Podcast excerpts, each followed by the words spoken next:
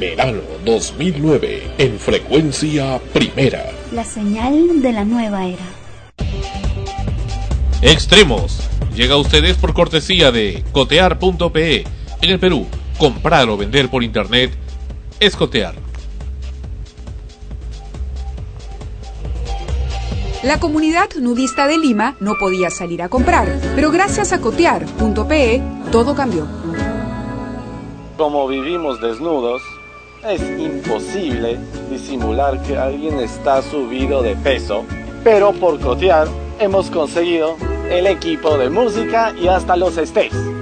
Y ahora sí, estamos preparados para recibir el verano.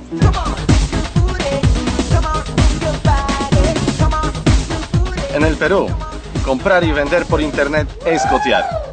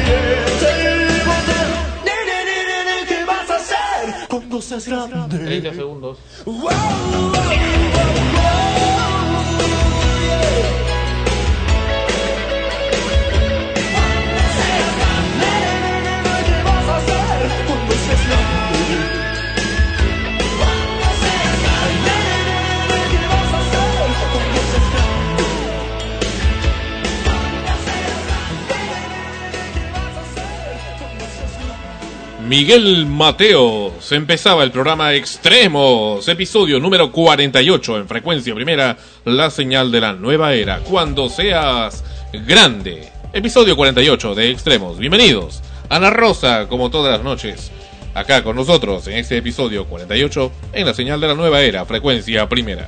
Así es, bienvenidos a esta nueva emisión, el episodio número 48. Un episodio de muerte. Ah, sí, un episodio de muerte y justo estaba leyendo varios comentarios que han llegado acerca de los temas que tratamos la semana anterior, Sí. que dentro de un rato, ¿no? Mientras estemos hablando de ello, podremos comentar también lo que nos ha llegado. Bueno, Melissa con ustedes, la famosa Melissa Pecheira. Melissa Vera, por favor, ya Sandra. ¿Qué tal? ¿Cómo están? Este, ¿escuchas? Bueno, acá contenta de estar nuevamente una noche más con ustedes para compartir algunos este también emails que nos han llegado para que sepan sepan qué es lo que nos escriben, ¿no? Muy bien. Y aquí está Tania con ustedes, nuevamente. No le dan, no le dan pase a Tania. A ver, vamos, vamos a hacer que, que Tania también tenga acceso a, a los micrófonos de frecuencia primera. Aquí está Tania. Así no me dejan hablar.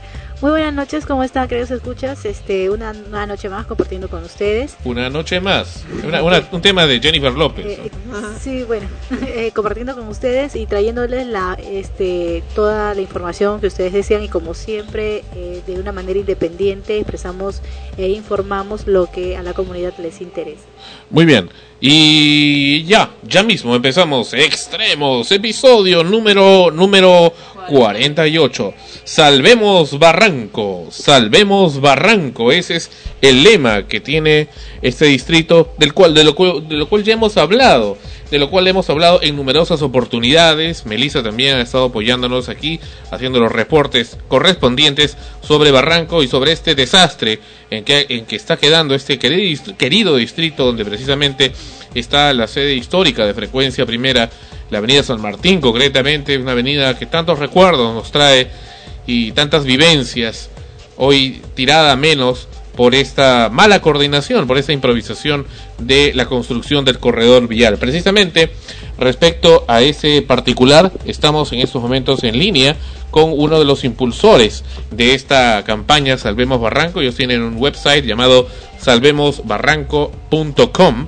Eh, estamos eh, y también un blog en Blogspot, todos salvemosbarranco.blogspot.com. Estamos en coordinación directa con el señor eh, Bustamante, que es uno de los impulsores de esta campaña, quienes también están haciendo una marcha para este miércoles. Bienvenido, señor Bustamante, a Extremos y a Frecuencia Primera. Sí, sí, díganos. Cuéntenos un poco sobre lo que están haciendo, por favor. Cómo no. Eh, en primer bueno, agradecerle la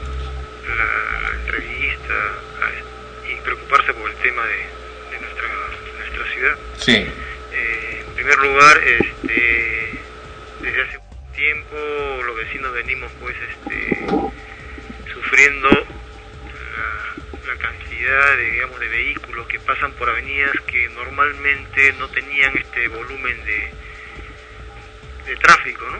Es, em, a, partir de, las obras del Metropolitano, la avenida Bolognesi fue, digamos, este, parada, digamos, este, detenida todo el tráfico que pasaba por Bolognesi y, y derivado a avenidas que este, normalmente no tenían, digamos, este tráfico. Eh, esto ha venido como consecuencia un deterioro evidente de, de los, de las pistas que no soportan este peso, por un lado, y este un malestar pues de contaminación, de vibraciones en las casonas, este, en la zona monumental de Barranco. Hay daños evidentes en el puente que cruza, es- hay un puentecito, al lado del puente del suspiro hay un puentecito que es la continuación de San Martín, que une con la plaza, que hay eh, signos ya de rajadura por volumen de, del peso vehicular que está pasando por ahí. Y hay innumerables, pero innumerables este, quejas de vecinos con datos concretos de este, daños en sus propiedades, rajaduras y aparte de todo el malestar eh, de este asunto. ¿no? Además Ahora, de eso hay sí. alrededor de 400 accidentes de tránsito y tres muertos hasta la fecha en lo que viene de esta implementación de Metropolitano. Eso en lo que respecta a esta fase de implementación. Hay otro tema que tiene que ver con la fase de puesta ya en operación, en la cual consideramos que va a originar un, un desastre, digamos, este, social y vehicular en Barranco, que lo podemos detallar aquí. Pero como que ha habido un poco de improvisación aquí. Bueno, este, en, en- en la práctica, y, y esto lo hemos demandado ya eh, por escrito a, a, digamos, a la Municipalidad de Lima y, a, la, y a Protransporte, que es el, el responsable de este proyecto, Sí. que nunca en ninguno de los documentos técnicos se realizó un estudio vial y de impacto ambiental en Barranco. O sea, el proyecto este, que intenta unir el cono sur con el cono norte, digamos, de, de Lima, este, lo que han hecho es, este, la, digamos, aplicar el acción más sencilla, ¿no? Este, la distancia más corta entre dos puntos, la línea recta, entonces han pasado una línea y no sabían ni han tomado en cuenta que en esa línea, pues, este, el único distrito, pero el único distrito que ha sido partido en dos es Barranco. Esa línea recta pasó por ahí y este, nunca se preguntaron, este, ni siquiera indagaron que esa línea recta lo que iba a originar en un distrito tan importante para Lima, ¿no? Por su patrimonio. Y, y esa avenida Bolognesi, pues que tiene solamente una en un sentido de sur a norte, y pues prácticamente aquí la parte de, de, de vereda que la han, la han ensanchado innecesariamente, en fin. O sea, y es precisamente lo que está causando todo el, malestar, ¿no? O sea, solamente hay una vía, des- descontando el circuito de playas que está debajo del acantilado, una sola vía que va de norte a sur, que es lamentablemente la avenida San Martín, y eso no es justo. Claro, eso es lo que está sucediendo en este instante, ¿no? Es todo el todo, pero todo el tránsito, tanto el que viene por la vía expresa, el que viene desde Miraflores, el que viene de Surco, todo el tránsito en este momento pasa por la avenida San Martín y Osma. Son alrededor pues de 800 eh, autos eh, por hora que pasan este promedio por esa avenida y que normalmente pues eh, ah, inicialmente habían pues 200 o 250 vehículos por hora, ahora estamos en 800 vehículos por hora y esto pues este ya se imaginará lo que está trayendo en cuanto a pues a contaminación y, y, digamos ¿no? y la vida de los barranquinos, ¿no? En Barranco hay un porcentaje al- muy alto de personas que, que estamos por encima de los 50, 60 años y este ya se imaginará para cruzar, para vivir en esa zona pues se ha hecho eh, casi inhabitable, ¿no? Y esa y la contaminación atmosférica, la contaminación acústica que, esto- que eso está causando, en fin, es, es descomunal, es tremendo. Sí, eso lo pueden observar no solamente los barranquinos, sino las personas que, que normalmente visitan Barranco, porque Barranco pues es un lugar turístico para los limeños, ¿no? O sea, esto no es un problema considerado para los barranquinos exclusivamente, sino para los visitantes que, que siempre han tenido en Barranco un, un sitio acogedor, un sitio este, que es pues este, digamos que permite digamos ofrecer un servicio a Lima, digamos, ¿no? Eh, viene siendo afectado Barranco no solamente para los barranquinos, consideramos, sino para todos los limeños en general. Llegar a un distrito con esa, ese grado de contaminación, con los humos, es decir, este, cada vez ya no, pues no, no es un atractivo. ¿Y, y, cuál es la solución? ¿Qué han pensado? ¿Cómo se puede desenredar eso? Ahora, si nos permite, antes que nos diga su solución, nosotros hemos pensado una que creo que muchos vecinos también lo han pensado y creo que es un poco lo lógico. Si son cuatro eh, calles principales que están manejando la descarga de los vehículos y el tránsito en Barranco, que van este, de norte a sur y de sur a norte, ¿por qué solamente hay una calle, que es la avenida San Martín, que tenga que hacerlo? Y la avenida Lima, la avenida Grau y la avenida ah, Bolognesi están siendo de sur a norte. ¿Por qué no se hace en realidad? Creo que sería la solución, al menos en mi, punto de vista, como, como vecino también, que sea este, la avenida Bolognesi se le invierta, ¿no? Y que sea en realidad de norte a sur y de esa manera se aliviaría bastante las cosas. Sí, eso es uno de los puntos que Sí, serían dos y dos, ¿no? En este, en este momento es que Bolognesi, este, como ya está construido, digamos, para, para, para el metropolitano, está, está hecha la pista, o sea, la pista ya está, ya está lista, Ajá. pero la implementación de los buses todavía va a demorar por lo menos un año y medio, hasta, el 2010. Sí. Esta pista la vamos a mirar y no tiene ninguna utilidad en este momento, ¿no? Ajá. Entonces lo que lo que nos parece práctico es que efectivamente pues este Bolognesi vaya usándose en este momento tanto de sur a norte como norte a sur, porque Lima está dispuesta a que digamos que de, de- de sur a norte por la vía auxiliar pase el, el- el servicio público, cosa que hasta ahora no está permitido, pero ya accedió a eso. Ahora lo que le estamos pidiendo es que también acceda a que por lo menos tradicional que pasaba por Bolognesi vuelva a pasar de norte a sur. Pero ¿por qué no de norte a sur eh, la vía esa que sale ahí, la vía auxiliar? ¿Por qué no hacer de No, no norte a tiene vía auxiliar de norte a sur Bolognesi. No, no, hay una vía que está ahorita de sur a norte. Ah, ya, ya. ¿Por qué no esa en vez utilizarla de norte a sur y así se arregla el asunto? Porque habrían dos vías este, para cada sentido. Lo que pasa es que eh, hay otra avenida, de otros vecinos que están perjudicados, que son los que viven en la avenida Lima, Sí, que es el tráfico de sur a norte. Esta avenida Lima es, eh, digamos, sus, sus consecuencias que, que está teniendo en este momento Sí. es más este, dañino, digamos, por decirlo de esta forma, Sí. que lo que está sucediendo en San Martín. ¿Por qué? Porque esta avenida Lima es muy estrecha, es totalmente este, residencial, eso ni siquiera como San Martín, que alguna vez siempre pasa una cantidad de, de vehículos, esta avenida está recibiendo, así como San Martín recibe todo en este momento de sur, de norte a sur, Ajá. la avenida Lima en este momento está recibiendo el 80% de sur a norte. Ajá. Entonces, este, lo que queremos es aliviar también de sur a norte para aliviar San- eh, la avenida Lima. Es decir, la avenida Lima y la avenida San Martín son las más afectadas. Entonces, por eso es que estamos pidiendo que Bolognesi reciba en los dos sentidos en este momento. Este, ¿cómo está señor? Muy buenas noches, le habla Tania.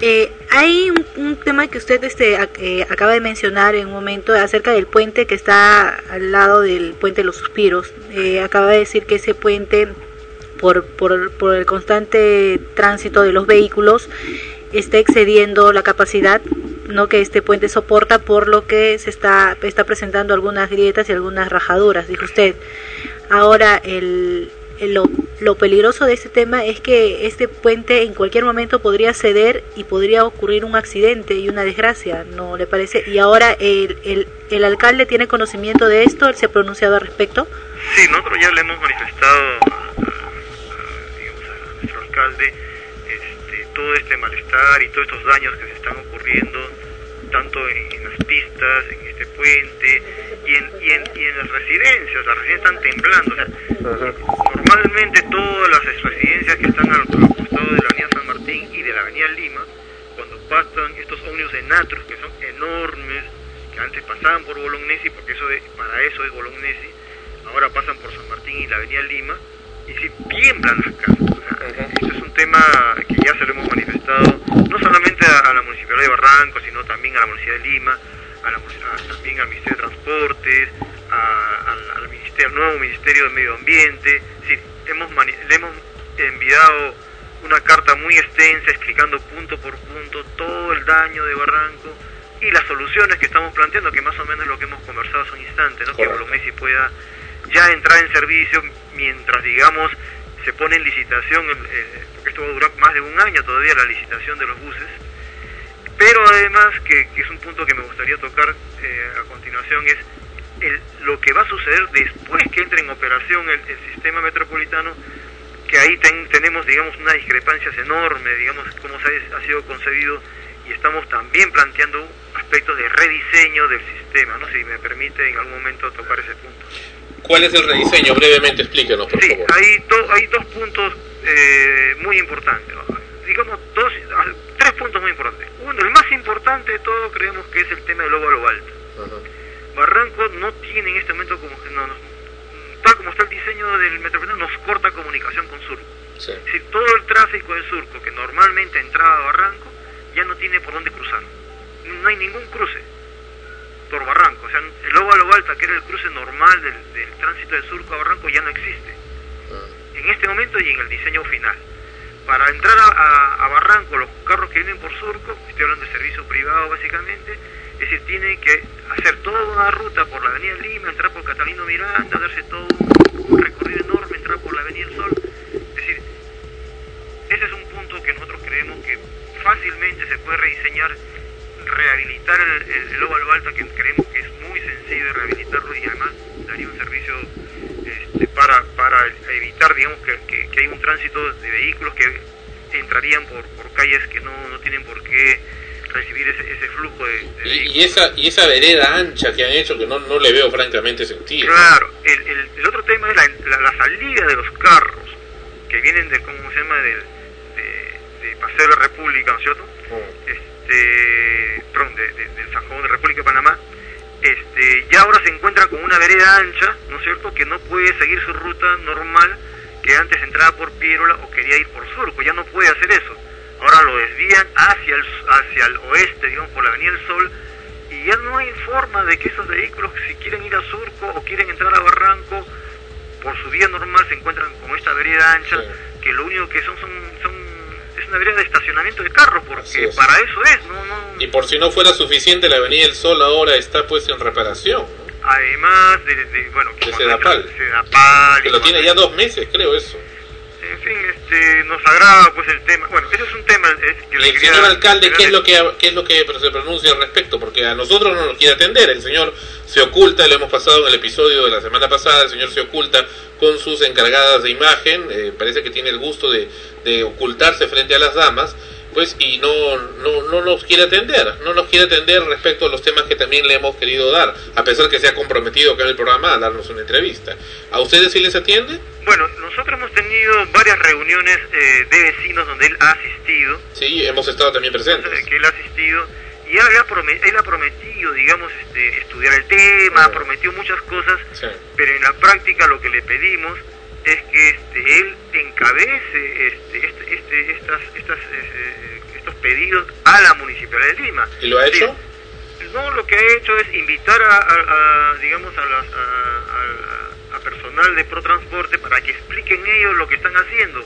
En ningún momento hasta ahora el alcalde este, recoge nuestros pedidos, no se pone del lado nuestro, este, trata de, este, por algún motivo que desconocemos, eh, creemos que es una testarudez y que no, no tiene comprensión. Dos cosas, o es testarudo por testarudez o no le interesa evidentemente el poblador. Qué pena. No, no, no encontramos una explicación por la cual él no se sienta con nosotros y este, toma, digamos, este, en serio nuestras, nuestros reclamos.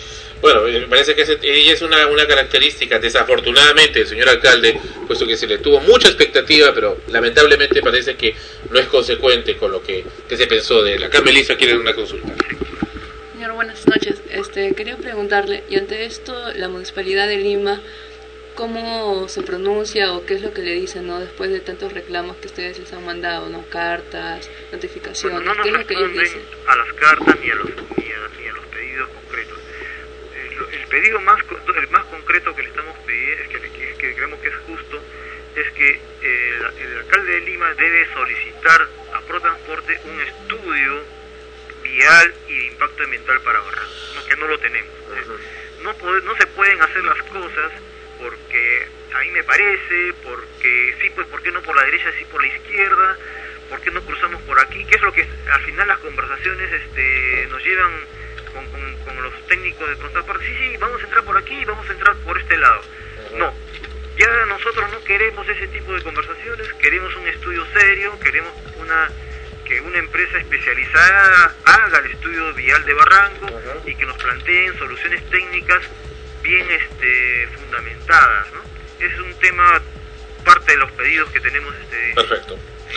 Ahora, señor Bustamante, para concluir, ustedes están haciendo una marcha, que ya lo habían anunciado antes, esto va a ser este miércoles, inclusive va a haber una impresión de polos, para los que quieren, según lo que vemos acá, llevar su polo, que le van a imprimir ahí el, ese logo de Salvemos Barranco. Sí, Eh, tenemos el apoyo de muchos artistas, gente, digamos. bueno. En realidad esto es un colectivo, ¿no? O sea, todas las personas, cada una de nosotros este, ha colaborado con un poco, no se imagina la cantidad de muchachos, gente que, ha sentido que, que, tiene que colaborar, que tiene que participar, y los artistas desinteresadamente están este, colaborando con una serie de actividades que queremos que también esta, este- esta reunión del, día miércoles 4 a las 6 de la tarde en la Plaza Raimondi se convierta también en una, en una reunión de, de barranquinos, una, una, una reunión pacífica pero también de protesta de encuentro de los barranquinos para este, salvar Barranco, como dice el lema. ¿no? Y creo que a ese nivel creo que va a ser la primera vez en muchos años, ¿eh? en décadas. Yo creo que sí, es- yo creo que es una buena forma también de, de unir Barranco, ¿no? O sea, Barranco es una sola, este, no hay un barranco de la avenida San Martín y otro barranco de la avenida Bolognesi, creemos que el barranco es uno solo, y por eso creo que la Plaza San Martín convoca, digamos, esta unidad barranquina, ¿no? Y, y este logotipo de Salvemos Barranco, ¿qué significa? Porque es una, otra de las dudas, ya lo estamos viendo en varios sitios, es una boda. ¿Pero qué es un bólido? Parece el carro de Bueno, Meteoro, es- pero no es- sabemos es- qué es. Representa, pues, este, un, un, un bólido, un, este, una, una, una bomba que, que, que- que quiere destruir Barranco, ¿no? Que, Ah. que en realidad representa al metropolitano en este momento. Perfecto. Ok, muchísimas gracias, señor Bustamante, y, y cuenta con nosotros, cuenta Ok, con nosotros y con el equipo de Frecuencia Primera que vamos a estar presentes en esta actividad como barranquinos y claro que sí, eh, hacer las cosas que sean necesarias para que sea justicia. Estamos entendiendo, porque eso fue lo que se habló en la reunión, que van a ustedes a tomar también acciones de protesta independientemente de esa reunión pública que van a hacer, se iba a hablar que iban a tomar las calles también. Bueno, es- es- la, la- la- la marcha es totalmente pacífica. Este, vamos a evitar evidentemente este, cual- cualquier este, persona que, que no esté bien identificada, que, que nos lleve a, cosas que no, no están planificadas. Pero este, vamos a cruzar por las calles, vamos a hacer todo un recorrido, vamos y vamos a intentar llegar a, ¿cómo se llama? a la plaza principal de Barranco. Ahí, ahí terminaría, digamos, el, el- el evento. Entonces, no, no van a hacer eso que habían manifestado que iban a bloquear las calles que accedan a Barranco para bloquear el tránsito. No, no está programado de esa forma. Pensamos que este, con, con esta marcha pacífica y digamos manteniendo el orden, eh, y creemos que vamos a tener digamos apoyo de, de- de- y difusión de la prensa suficiente para este, ser eh, atendidos. Lo que queremos es que nos atiendan, que, que, que- que- que entremos a una conversación, un diálogo con la Municipalidad de Lima. ¿no? Perfecto. Muchísimas gracias, señor Bustamante, y hasta cualquier momento. Gracias también. Gracias, hasta luego. Bien, ha sido la revelación del señor Bustamante, quien es uno de los impulsores principales, un vecino de Barranco, de salvemosbarranco.com. Claro que sí, harto, harto de, de esto, ¿no? De cómo se maltrata a los eh, vecinos de este distrito. Y bueno, ya lo hemos mencionado, el señor alcalde con sus, eh, sus actividades, de cómo menosprecia la, el clamor real del pueblo que lo eligió. No le hace caso, se oculta tras de, tras de dos, tres mujeres y bueno, en fin, así actúa, sabrá por qué lo hace, pero es una autoridad y así como merece respeto, también merece y debe respetar a los vecinos que tenemos necesidades y esta es una necesidad crucial y urgente. Particularmente quien les habla, Sandro Parodi, vive en Barranco y estoy harto, harto, harto de ver todos los días, ver y escuchar ruidos molestos, vibraciones molestas y el tráfico tremendo como nunca antes en casi 40 años he apreciado en el distrito. Increíble, increíble y sobre todo la impotencia de darnos cuenta que esto nos lo han impuesto, porque ni siquiera nos lo consultaron, ni siquiera nos han, eh, ha- lo hemos discutido, hemos hablado antes que lo hagan, de frente se han mandado con, con hacerlo y es eh, así es y se acabó, o sea, notamos una mediocridad y una improvisación que ha llegado pues a niveles descomunales, tremendos y muy dañinos hacia el distrito en toda esta distribución de las pistas y su impacto ambiental. Basta ya. Esta es la respuesta precisamente que quieren dar los vecinos.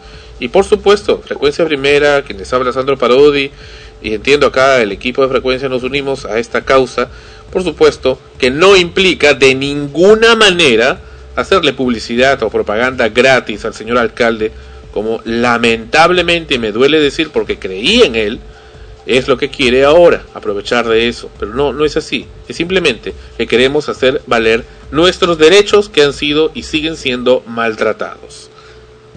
Al parecer no solo, eh, no solo no les han consultado al respecto, sino que eh, además de ello ni siquiera han hecho un plan previo, ¿no? Para poder, un estudio previo para poder Sí. aplicar este, este sistema y todo lo que, lo que están realizando, porque eh, es evidente de que las consecuencias que, que se están manifestando ahora precisamente tienen que ver con la improvisación.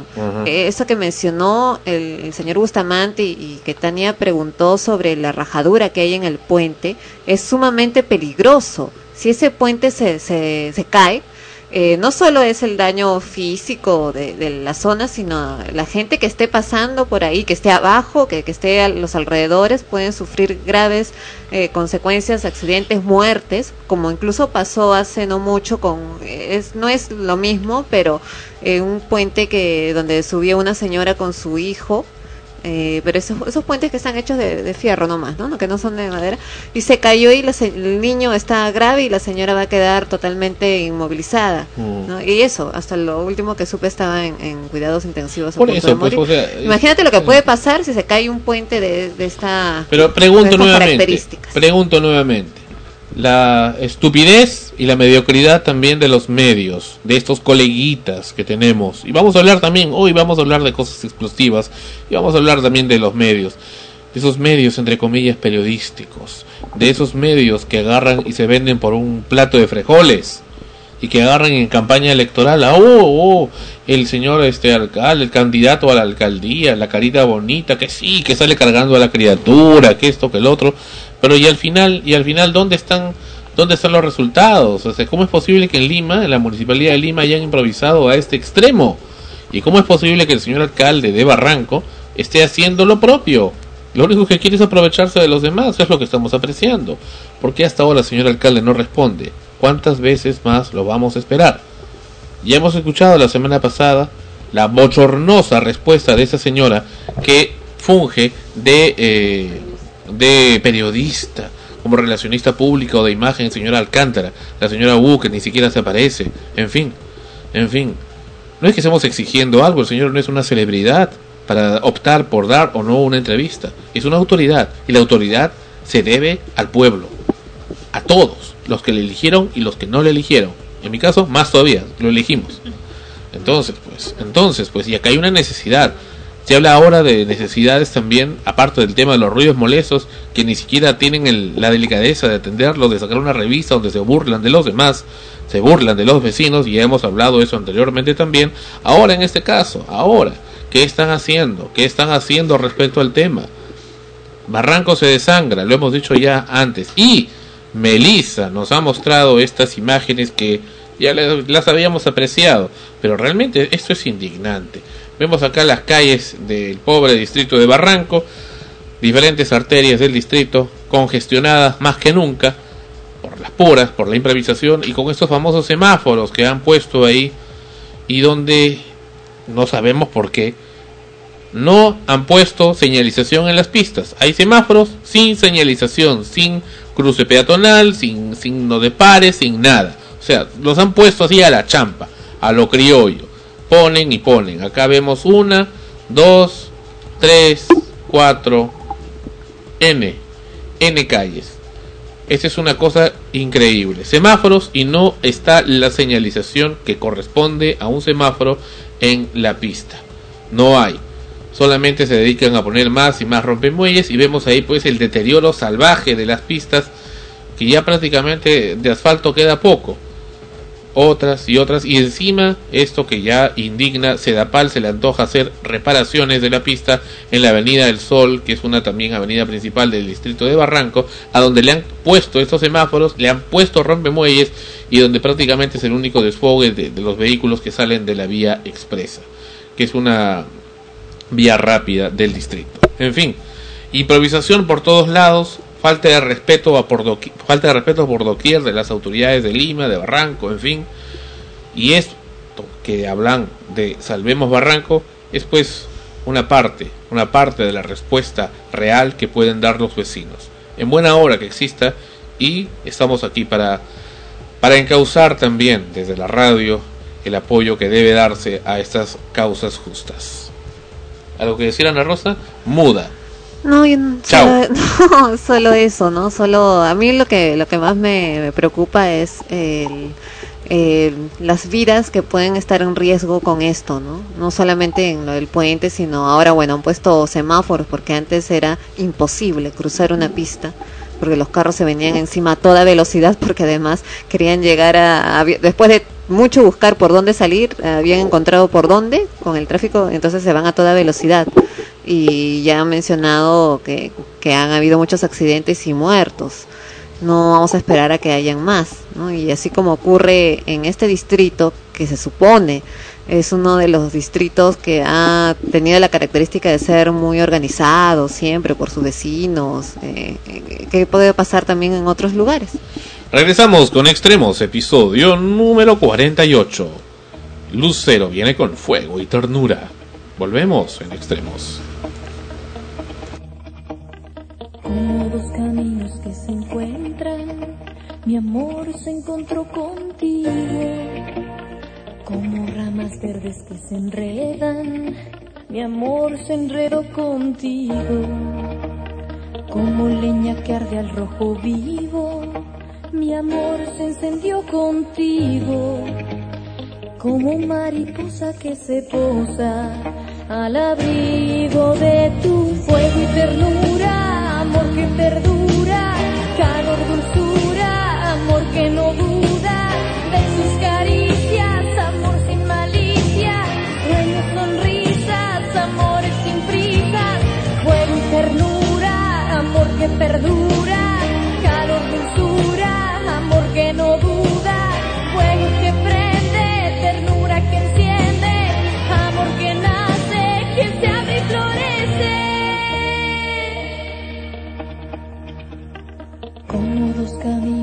encuentran, mi amor se encontró contigo.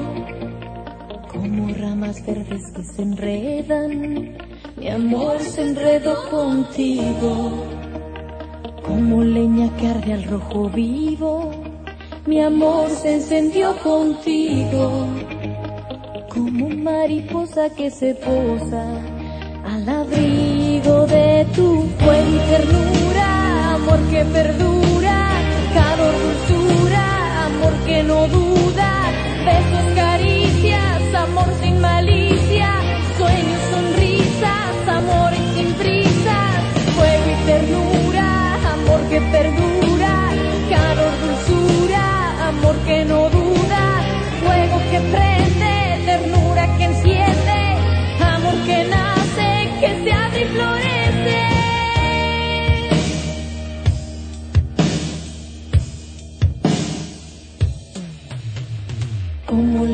que arde al rojo vivo, mi amor se encendió contigo.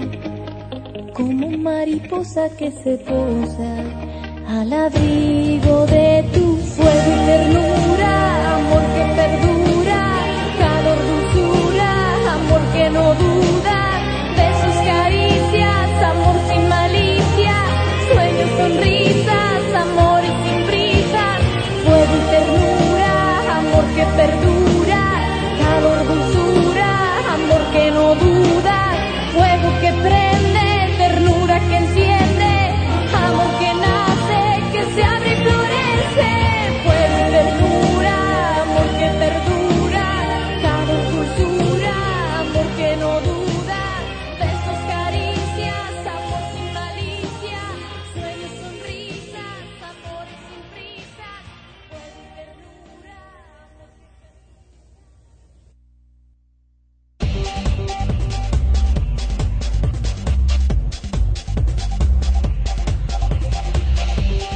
La voz de Lucero con nosotros en frecuencia primera con fuego y ternura. Esto es Extremos, episodio número 48. En frecuencia primera, la, donde la emoción de la radio está. Y la señal de la nueva era. Oh sí, 48 episodios hasta ahora del programa Extremos. Bien, uno de los olvidos más grandes que tiene el actual gobierno, y en realidad desde ese tiempo, los gobiernos anteriores también, eh, son hacia los actores, y si es un tema que le, te interesa, Ana Rosa, hacia los actores, hacia los artistas, como se les ha olvidado durante mucho tiempo, gente que ha sido parte de nuestras vidas y que nos ha hecho crecer, nos ha hecho formarnos también dentro del aspecto eh, espiritual como corresponde a, la- a la- a su trabajo como, actua- como actor puesto que eh, los hemos apreciado en obras de teatro, los hemos apreciado en programas de televisión. Eh, Por ejemplo, es el caso de Antonio Salim, el desaparecido Antonio Salim, al cual se le conoció mucho en la década de los ochentas con el programa Risas y Salsas y tenía una sección llamada El Jefecito, ¿te acuerdas? Sí. Del Jefecito. Con Analí Cabrera. En, es- eh, en ese sketch donde era sí sí sí hacía con Analí Cabrera y Rodolfo Carrión Felpudini y la señora cómo se llama Mabel Duclos. por Mabel Duclos no hacían pues una, una comedia en la que el jefecito era el jefe de, en una oficina no sé de qué una empresa no sé de qué bueno en fin y tenía un empleado era muy adulador eh, Rodolfo Carrión Felpudini era su, su apelativo y una secretaria eh, Chelita en ese caso por la actriz Analí Cabrera y con la que siempre pues quería estar, ¿no? Tener una relación, pero resulta que el jefecito eh, tenía pues eh, un- una esposa, ¿no? Era casado. Ajá. Era casado y, y la esposa sabía que él le quería sacar la vuelta con la secretaria, con Chelita. Siempre terminaba pegándole. Oh, sí, ¿no? Le decía cachetón sin vergüenza. Pero en fin, eh, es el caso de, de, de la viuda, en este caso, de Antonio Salim, es el caso de también de esta otra actriz que hacía un personaje, Doña Cañona, ¿cómo se llamaba? Jesús Morales. Jesús Morales, es el caso de esta otra actriz que hemos eh, visto también en televisión. Yo recuerdo de ella en, eh, en películas eh, nacionales y también eh, lo que más también recuerdo fue esta película de esta serie de Camotillo, ¿no? Y ella salía de Piquichona. ¿Cómo se llama esta, esta señora? Bueno, no no recuerdo el personaje, pero me imagino que estás hablando de Leontina Lais. Leontina Lais, desafortunadamente recientemente fallecida, lamentablemente. Vamos a escuchar un poco este reportaje, este reportaje que ha sacado la televisión peruana sobre los actores, los actores olvidados, injustamente olvidados por el gobierno.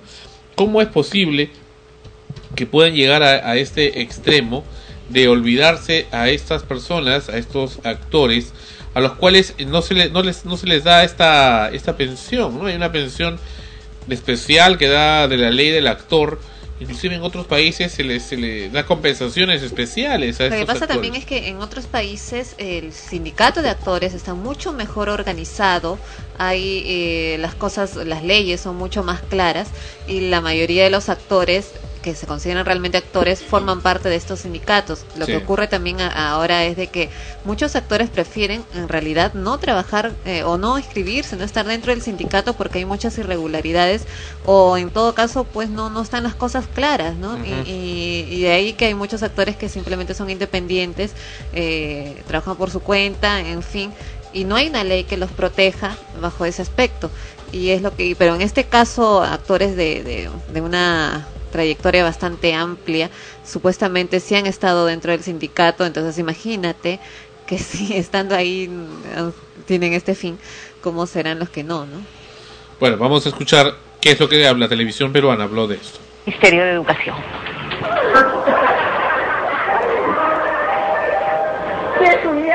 Ah, vale. Y como para no estar. ¡Ay! ¿Conseguiste trabajo? El trabajo, claro que sí. Este es Jesús Morales. Guillermo Rossini. No hay Sí. empresa, por importante que sea, que no se le abran las puertas a este humilde servidor por sus grandes conocimientos y condiciones. ¡Ay, qué bueno! Sin lugar a dudas, Antonio Salín y Jesús Morales hicieron una de las parejas más divertidas de la televisión nacional. ¿Cómo olvidarlos?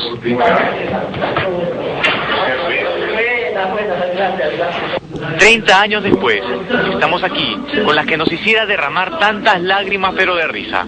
La gran Jesús Morales, Doña Cañona. Uy, eso tiene 30 años. El empeño, un bolón, la cabeza de eh, Jorge Montoro, que se nos fue hace seis meses. Falleció hace poco, Sí, hace poco. Usted trabajó años con Salín, ¿no? Ay, muchos años. Usted era Doña Cañona. Claro, claro, fui la primera Doña Cañona. De gracia. Aunque después me el- cambié el nombre y le di el, nom- nombre a, a Alicia Andrade, pues ella lo ha negado. Ah. Pero los que recuerdan, si me gritan por la calle Doña Cañona, los chicos, Hasta los ahora. que estaban- hasta ahora los grandes, que esos eran los chicos de, de entonces, hasta ahora dice Doña Cañona. Pocos saben que es pedagoga graduada de San Marcos y como todos nuestros artistas de la Guardia Vieja, Doña Jesús también empezó en la radio. Hacía radionovelas. Radio novela, siempre la malvada. Ah, usted era la mala siempre. La mala, la mala, la mala. La gente le esperaba a la puerta de la radio Ay, me para... esperaba para insultarme. ¿Ah, sí? A usted no le da vergüenza haberle quitado el marido a la pobre chica señora, esa es novela. No, no, no, a mí no me venga con cosas. Encontramos esta semana también a la viuda de su partner, el compadre Roncayolo, el recordado Antonio Salín. Roncayolo, ¿no? Es cariño. El Robinson que agarraba y, pedía para todo el mundo menos para él. De los sketches más divertidos que Más sano, más sano, más sano, sí. Se lo juro que un día de estos le voy a cortar su lengua de víbora. No, no, no, Pues no me gusta esa clase de bromas. No, no, no, que le digo. ¡Es una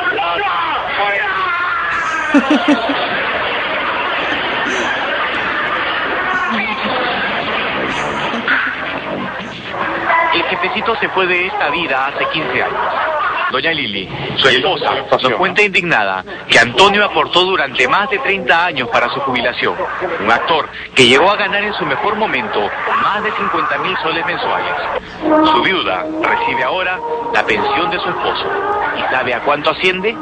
Agárrese bien, poco más de 300 soles. A mí me dan 330, 330 porque han aumentado 15 soles. Si don Antonio estuviera vivo, ¿cuánto recibiría él? Mucho más. Porque él no se hubiera dejado pisar el poncho así. ¿Es justo que tenga ese maltrato? Dígame. Por favor, señor. Si tuviera yo 30, 40 años, mire, estaría limpiando casas, estaría limpiando pisos. Yo no me humillo por el trabajo. Pero así no es. A esa luz no le pido limosna. Te pido, ¿sabe qué? Un derecho que me corresponde. Doña Jesús, la pareja perfecta de los sketches de Antonio Salín, también se preocupó por su futuro. Compró dos casas y hoy vive de sus rentas. Pero al igual que todos sus colegas, opina que el trato que tienen ahora algunos de los artistas no es justo ni digno. Uy, el de Leontina ya es, pero desastroso, porque ya la pobre no, si no fuera porque le han dado de misericordia un cuartito, no tendría dónde. La cama. Qué pena, qué pena. No hay derecho que el artista viva así, de esa manera tan triste, termine de esa manera tan triste. Están hablando de, de mi muerte, oye. ¿Quién va a pagar mi... te acuerdas que hablaron acá? ¿O no estaba, no había llegado? No, no sabe. Así vive nuestra querida Leontina Laís los últimos años de su vida, tal como les contáramos la semana pasada. Esta señora que tanto nos hizo reír con sus disparatadas ocurrencias, está aquí de favor, arrimada en una pequeña cama de un albergue para ancianos del Callao, sin ninguna esperanza ya de recibir la pensión de gracia. Mira, sinceramente lo mismo. Qué pena, si yo la conozco, porque trabajé mucho con ella, haciendo Bar. giras a provincias, eh, con un, me acuerdo un ballet hawaiano, una gira grande hicimos, y Leontina estaba en esa gira, y nos hicimos muy amigas ahí. Y yo sé que ella pues está calada, yo fui a verla dos veces. Ay, pero tanta tristeza. Dios quiera que, bueno, uno tiene que guardar pues para no llegar a ese extremo, ¿no? Limeña, que tienes alma de tradición. Repita las castañuelas de tu Así tú a paso caminando por la vereda que está entonando ¿Quién no la ha oído cantar? Una de las voces más bellas de nuestra música criolla, la inigualable Edith Barr. Edith Barr, por coincidencia, vive en la misma calle donde está alojada Leontina. Paradojas de la vida. Edith tiene la pensión de gracia, Leontina no. que el gobierno reconozca eh, los años de trabajo, mi trayectoria y todo eso es, es muy lindo. es, es como un premio pues a todo tu esfuerzo, ¿no? deberían darle a, a todos los artistas que tienen ya tantos años, que ya están viejos. Es, sí, yo, yo te juro que desearía con todo el alma que les dieran a todos ellos, que no pasen problemas.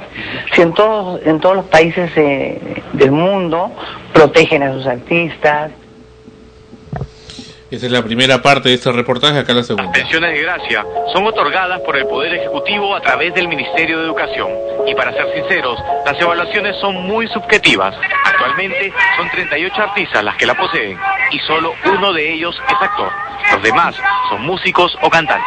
La directora nacional de cultura se agarra el, el expediente y posiblemente no sabe quién es quién en la cultura del Juan Rivera Saavedra, sindicato de actores. Me consta, como sucede también en el Congreso, porque he tenido la oportunidad de conversar con tres, cuatro, cinco, ocho congresistas y estaban en cultura, estaban en la calle. A la señora Wunder le respondieron una carta en la que decía que no saben quién era.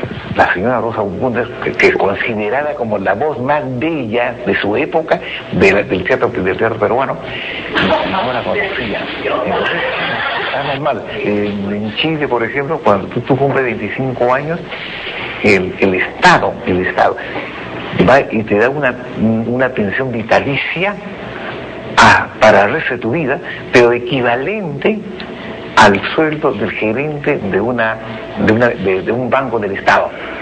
Si esta comisión evaluadora le ha respondido a la señora Rosa Buster, tremenda actriz de teatro, con más de 50 años en escena, que no tiene una trayectoria reconocida, entonces ¿de qué estamos hablando? Habría que evaluar más bien el coeficiente intelectual de los funcionarios que evaluaron su pedido de pensión de gracia. Se nos ignora totalmente que nos gusta el teatro en el Perú.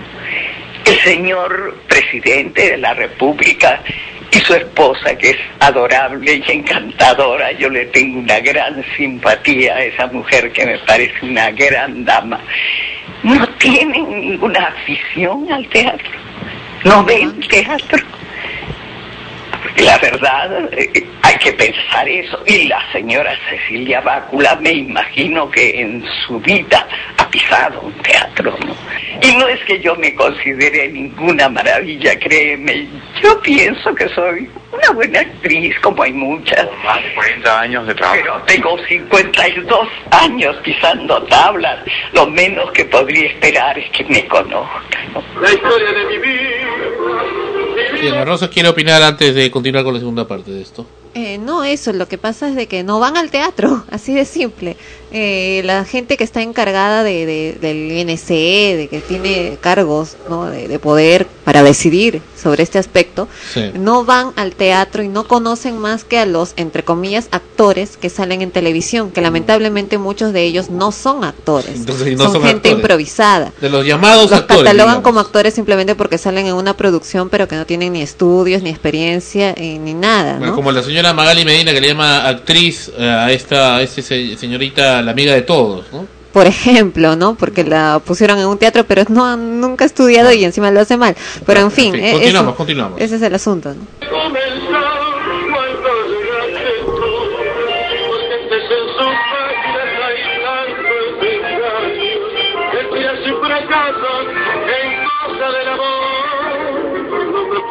nunca cómo empecé a y déjame a dormir no mal que conocí.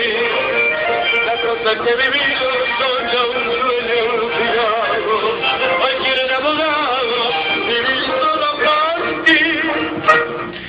considerado por los entendidos como el mejor cantante de música criolla de todos los tiempos. Roberto Tello, el hombre de la voz incomparable.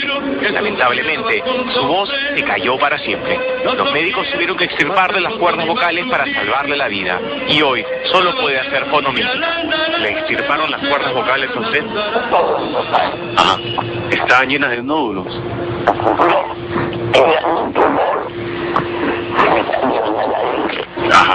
Gracias a Dios y muy merecidamente, a don Roberto sí le dieron la pensión de gracia, pero considera que muchos actores también se la merecen.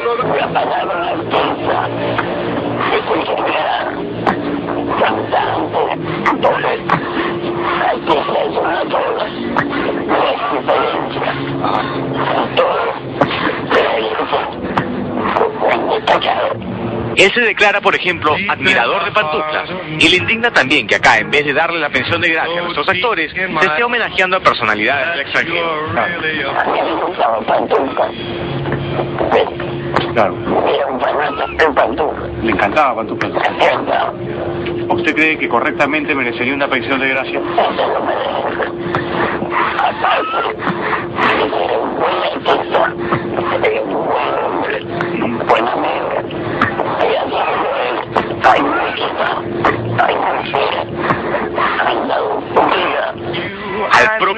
Propio Carlos Oneto, Pantuflas, estos homenajes, luego del pedido de ayuda que hiciera la semana pasada, le suenan a cachita de muy mala leche.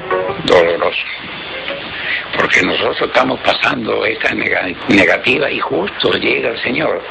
Yo por un lado, yo diría que sí se lo merece, que sí se merece un reconocimiento, eso sin duda.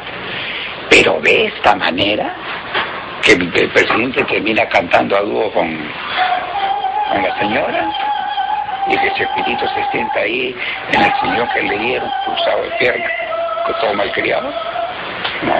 Es una cachita para usted. Por supuesto, es una burla. Es una burla. Una vez más, hacemos un llamado a nuestras autoridades, con nombre y apellido, al presidente de la República. Entreguenle pensiones de gracia a nuestros actores. No esperemos a que dejen de estar con nosotros para decir qué bueno y qué grande que era. O como dice el gran Chespirito, ¿es que acaso no les tienen paciencia? Bueno, y ese es el reportaje que sacó la televisión peruana, Frecuencia Latina, sobre los actores peruanos. Y es cierto, es cierto este enorme descuido, y sobre todo el descuido también de los medios, y es el descuido del gobierno que no hace nada concreto al respecto. Es una pena, la señora Bácula la conozco, ella también fue eh, directora de la lista museos de la red científica hace algunos años, ahí tuve ocasión de conocerla, pero ciertamente acá hay una serie pues de, de, vacíos que, y esas son las cosas que hacen sentir a los jóvenes que este mundo, esta sociedad peruana está al revés.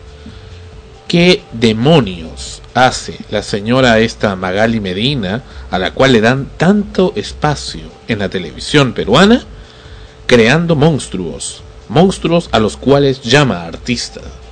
Gente que usurpa el espacio de la televisión mientras los verdaderos artistas se mueren, se mueren físicamente y se mueren en el olvido que personajes malévolos y realmente repugnantes como los que actualmente eh, dirigen nuestra televisión y nuestra mediática tradicional propulsan. Y esa es la queja de frecuencia primera. Ana Rosa, ahora sí, con, la, con los comentarios. Creo que ahí han mencionado varios actores y actrices del medio que tú conoces Eh, y que, que respetas, entiendo. Claro, lo que pasa es de que, como te digo, no es solo el olvido, sino también la ignorancia de las personas que están a cargo de, ya sea en este caso, ¿no? Del, en el Instituto Nacional de Cultura, de, de poder decidir a quién le dan la pensión. Las personas que están a cargo en una producción de televisión del casting, por ejemplo, para ir de, un extremo a otro, son gente que no va al teatro y por lo tanto no sabe de lo que es el trabajo de un actor en verdad y, y no los conoce. Eh, es increíble, pero en verdad no los conocen y por eso también eh, lleva a que los actuales actores que están tratando de, de, de hacerse ¿no? de una carrera, ya sea en el teatro o en la televisión, tengan sueldos pues eh, miserables, por decirlo menos, porque las producciones en sus presupuestos para grabar una, una telenovela o una miniserie eh, invierten en todo, pero lo más, lo menos, lo que dejan al último es el pago a los actores. Y es más, si pueden a los extras o figurantes o como quieran llamarles que vayan, si pueden no les pagan, así de simple. Y cuando tienen un personaje eh, para llenar, necesitan un actor y se les ocurre pues algún actor conocido que ellos conozcan, ¿no? Y, y quieren llamarlo y no acepta el sueldo que le quieren proporcionar porque es miserable y se dan su lugar en este caso, ah ya, simplemente buscan otro que se parezca, pues. Me impactó el No caso. importa si no es actor, o sea, alguien que Ana se le parezca. me, me impactó el caso de la, de la viuda del señor Antonio Salim. Ese es un caso patético, ¿no? Porque acá Tremendo. estamos viendo de un, de un actor que sí se preocupó, porque algunos pueden decir, bueno, ya en vista de que la situación está así en el país, eh, lo mínimo que pueden hacer los actores, los artistas también es preocuparse, porque mucho se relaciona al artista, al actor con la bohemia, ¿no? Con el descuido, la irresponsabilidad. Eh, acá tenemos el claro ejemplo de un actor que sí se preocupó a lo largo de su vida, de su trabajo, de, de, de invertir y de pagar precisamente para tener una jubilación eh, que, que sea pues, por- decente, ¿no? Por lo menos, y que de hecho se preocupó también por su familia, por sus hijos y todo lo, lo que podría venir después y que en su vida se imaginó que después de su muerte eh, su esposa fuera a recibir una pensión tan insignificante y vergonzosa que es lo que lo que está pasando. Entonces, si hablamos de alguien que sí se preocupó por asegurar su futuro, ¿qué podemos hablar de, otras personas que, que no vamos a ponernos en el plan de que si son irresponsables o, o se tiran el dinero, qué sé yo, sino de que cualquier cosa puede pasar para que tú puedas perder dinero. Va una mala inversión y pierdes el dinero que, que tienes, ¿no?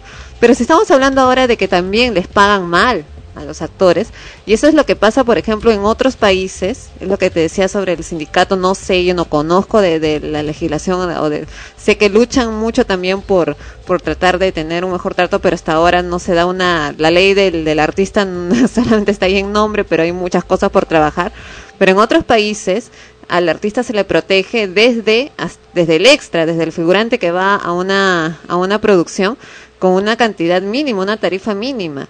Y si quieren pagar menos, simplemente el actor no va y es protegido por el sindicato. No va y no trabaja, no le da la gana y vetan a esa producción. Así de simple. O sea, tienen una tarifa y menos de eso no pueden pagarle a un actor. Y es lo que acá no pasa, acá hasta van a trabajar gratis.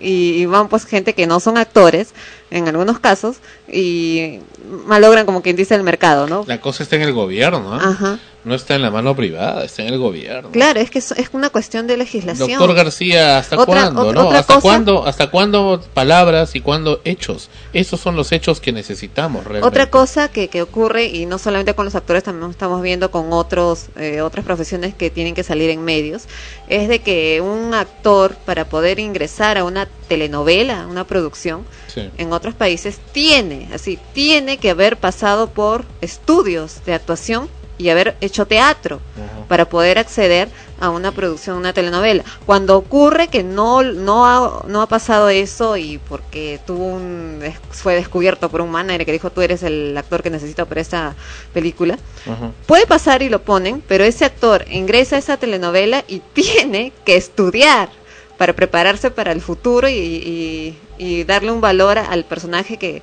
que le ha tocado en ese momento por, por suerte eh, tomar, ¿no? Yo leí hace mucho tiempo el caso de un actor brasilero, no recuerdo actualmente su nombre, pero es un, joven que, que sale actualmente la novela le están pasando El color del pecado, que él cuenta que su primera novela fue eh, en eh, bueno, hace muchos años, eh, en otra novela que tampoco vi, que se enamoraba de una doctora que era mucho mayor que él. Creo que sí, Lazos de Familia. Y ahí él, él era modelo. Él era modelo y lo, y lo llamaron para esta novela y se presentó y no lo hizo mal. Sin embargo, recibió muchísimas críticas de los medios, ¿ah? de críticos de arte en general, de, de televisión, de novelas, porque ahí sí hacen buenas críticas, en la cual eh, precisamente la crítica era porque era un modelo y no había estudiado, ¿no? Y que hacía ahí. O sea, para que vean lo, lo- lo contradictorio acá, ¿no? Acá cualquiera lo ponen ahí y es actor. El Ahí caso- el caso los periodistas no lo llamaban actor porque no había estudiado y el chico se puso a estudiar, se dejó como dos años de, de- de aparecer en televisión porque se dedicó solamente a estudiar, a prepararse y volvió nuevamente. Y a la Rosa, dime, sí. el caso de la señora Wunder también que mencionan ahí. Rosa Wunder es una actriz de muchísimos años. Hace poquito nada más ha estado en Los Árboles Mueren de Pie, si no me equivoco, en, en el Mocha Graña, Sí. eh, como primera actriz ¿no? De- dentro del elenco. O sea, que no la conozca, eh, ya pues, o sea, no van al teatro, así de simple pues. Ahora, mucha gente, es verdad, mucha gente en el Perú no conoce a muchos actores porque lamentablemente también hay una cuestión de costumbre que también viene del Estado a los alumnos en los colegios, que en ese caso somos todos, porque todos se supone que pasamos por el colegio, no se nos acostumbra, salvo que a ti te guste y te nazca o en tu familia lo, lo, lo- lo hagan, a ir a ver o no solo obras de teatro, sino a, a ver diferentes expresiones artísticas. No los acostumbra. Y cuando van a ver teatro, van a ver las cuestiones comerciales, simplemente lo que está de moda, entre comillas. Y ojo, para alguien que va continuamente al teatro, aprende a reconocer lo que es una obra de teatro bien trabajada y lo que es una obra de teatro improvisada. Porque también hay obras de teatro actualmente que, en las que también prima la improvisación y también colocan de pronto actores, por ejemplo, ahí sí puedes ver a un actor que salió primero en televisión y de pronto lo lanzan al teatro porque está de moda y en el teatro no suena ni truena. Alfonso Paz. Ahora este, Alfonso pero es un factor profesional, Pero con es- estudios y todo. pero también eh, vayamos a ver este la, la, la situación económica no el, el, el ingreso para esos teatros en algunos casos es bastante alto entonces este las personas que tienen ese acceso son, son gente pues que de repente dentro de su familia han, han cultivado ese ese ese arte por el teatro entonces ellos van y la mayoría de gente pues puede pagar una entrada que te cuesta 20 soles 30 soles pero si hablamos de la gente de, de media para abajo eh, Se gastan la misma va. cantidad de dinero que dices en trago, en cerveza, en ir al fútbol, para que veas cuál es su prioridad. El fútbol. Ahora, si hablamos de teatro, el Centro Cultural de España, por ejemplo, presenta todas las semanas obras de teatro para niños y para adultos y el ingreso es gratuito. Claro, pero lo que pasa es que no se no se promociona Eso, eso. es- a eso es a lo que o sea, voy. no hay. A Ahora, a ahora si, si a este a esta señora Rosa Wonder. Wonder no se no se la conoce es porque tampoco los medios le han dado el espacio para para, Así para es. que ella o sea para poderla promocionar o decir mira esta actriz es nuestra es muy buena pero es de tablas no porque aquí se llama actor Al que o sale en la actriz al televisión. que sale en la televisión Es que obvio, que pues, por cierto solamente son improvisados Como la dije, mayoría en el espacio que debería corresponderle, pues tienes a la señora Medina o esta otra obesa mujer que sale en las mañanas en el noticiero, que realmente es repugnante, se dice actriz también, no sé qué tan actrices. Este, la Joana San Miguel, pues. Bueno, ella Está está estudiado teatro. Bueno, pues me hace el favor, que Ella sí teatro. ha Yo, mira, por favor, ya no va a ella es actriz cómica algo así Qué cómica, por favor, no, No, se es- reír. ha, ha- ha no se estudiado reía teatro, lo que pasa es que a ti no te cae, que es no otra se, cosa. No se reí ni un payaso Pero sí ha mujer, es estudiado una teatro. vergüenza andante. Pero en fin. Pero acaso a mí habla me cae bien a ¿Acaso, mí me ha- cae bien ¿Acaso habla de los actores? No habla de los actores, solamente habla de su rata clown y todas esas cosas. Y de Carlín. Yo no veo los Lo único que sabe de hablar de la mañana como para poder opinar al, al respecto, ¿no? Pero eh, tampoco me gusta dar eh, opiniones subjetivas. Yo le he visto que es subjetivo, por favor. Pero en fin, ¿acaso se dedican a hablar de eso? No, porque tienen un productor de miércoles que les, le encanta la coca, que lo único que les interesa, a lo que le gusta a la gente, lo superficial, ahí a la comidilla, eso nada más, la carnecita, eso nada más. O sea, que no, no tienen ni siquiera estudios de comunicaciones y si los tienen ni siquiera han ido a la universidad o ni siquiera han entendido lo que les han enseñado en la universidad. ¡Qué vergüenza! Y eso de cul- culpa de quién es el gobierno, naturalmente que es el gobierno, porque permite que gente irresponsable tenga a la mano y tenga en el poder un medio de comunicación. No se trata de libertad de prensa, se trata de tener gente responsable que va a estar en contacto con nosotros, que va a ingresar, a, que va a tener un medio que va a ingresar a nuestros domicilios, a nuestras vidas, las 24 horas del día. Y eso implica una responsabilidad, no puede ser cualquiera. Y por eso, pues, como tienen a cualquiera, a cu- cualquier pobre diablo que tiene un medio de comunicación, un medio de radio, un medio de televisión, pues tenemos los resultados que tenemos, completamente invertidos en la sociedad. Volvemos con extremos, y hay más, hoy vamos a hablar más de los medios. Y viene alguien especial para ser entrevistada aquí en extremos, que pase la siguiente. Ginny Hoffman, mañana. Este es un tema que ha sacado Ginny y originalmente lo cantó Janet como Relux. Mañana con Ginny Hoffman en frecuencia primera en extremos.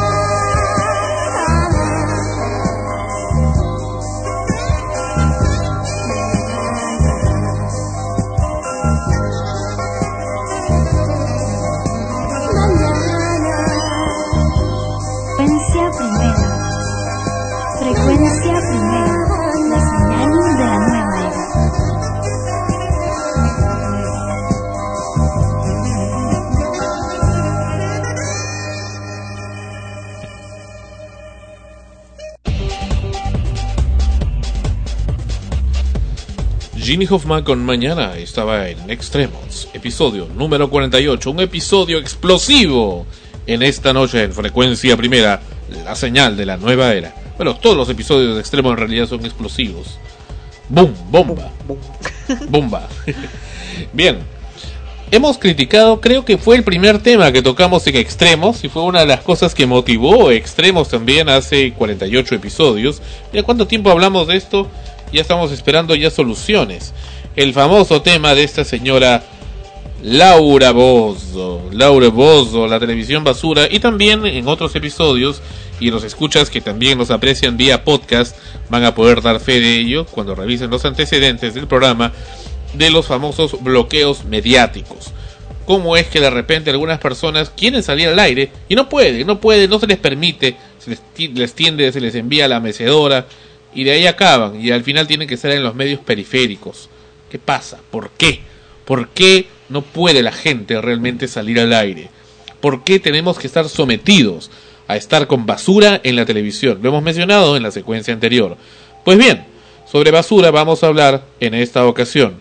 Hace algún tiempo los peruanos teníamos la desgracia de tener la condena, por supuesto siempre auspiciada por esta gente que ya hemos dicho irresponsable a la cual le dan licencia de señal de radiodifusión, teníamos la desgracia de tener el programa de la señora Laura Bozo, Laura en América y otros nombres para la misma porquería de un programa de talk show, disque talk show, donde había gente pues que actuaba como si fuera panelista.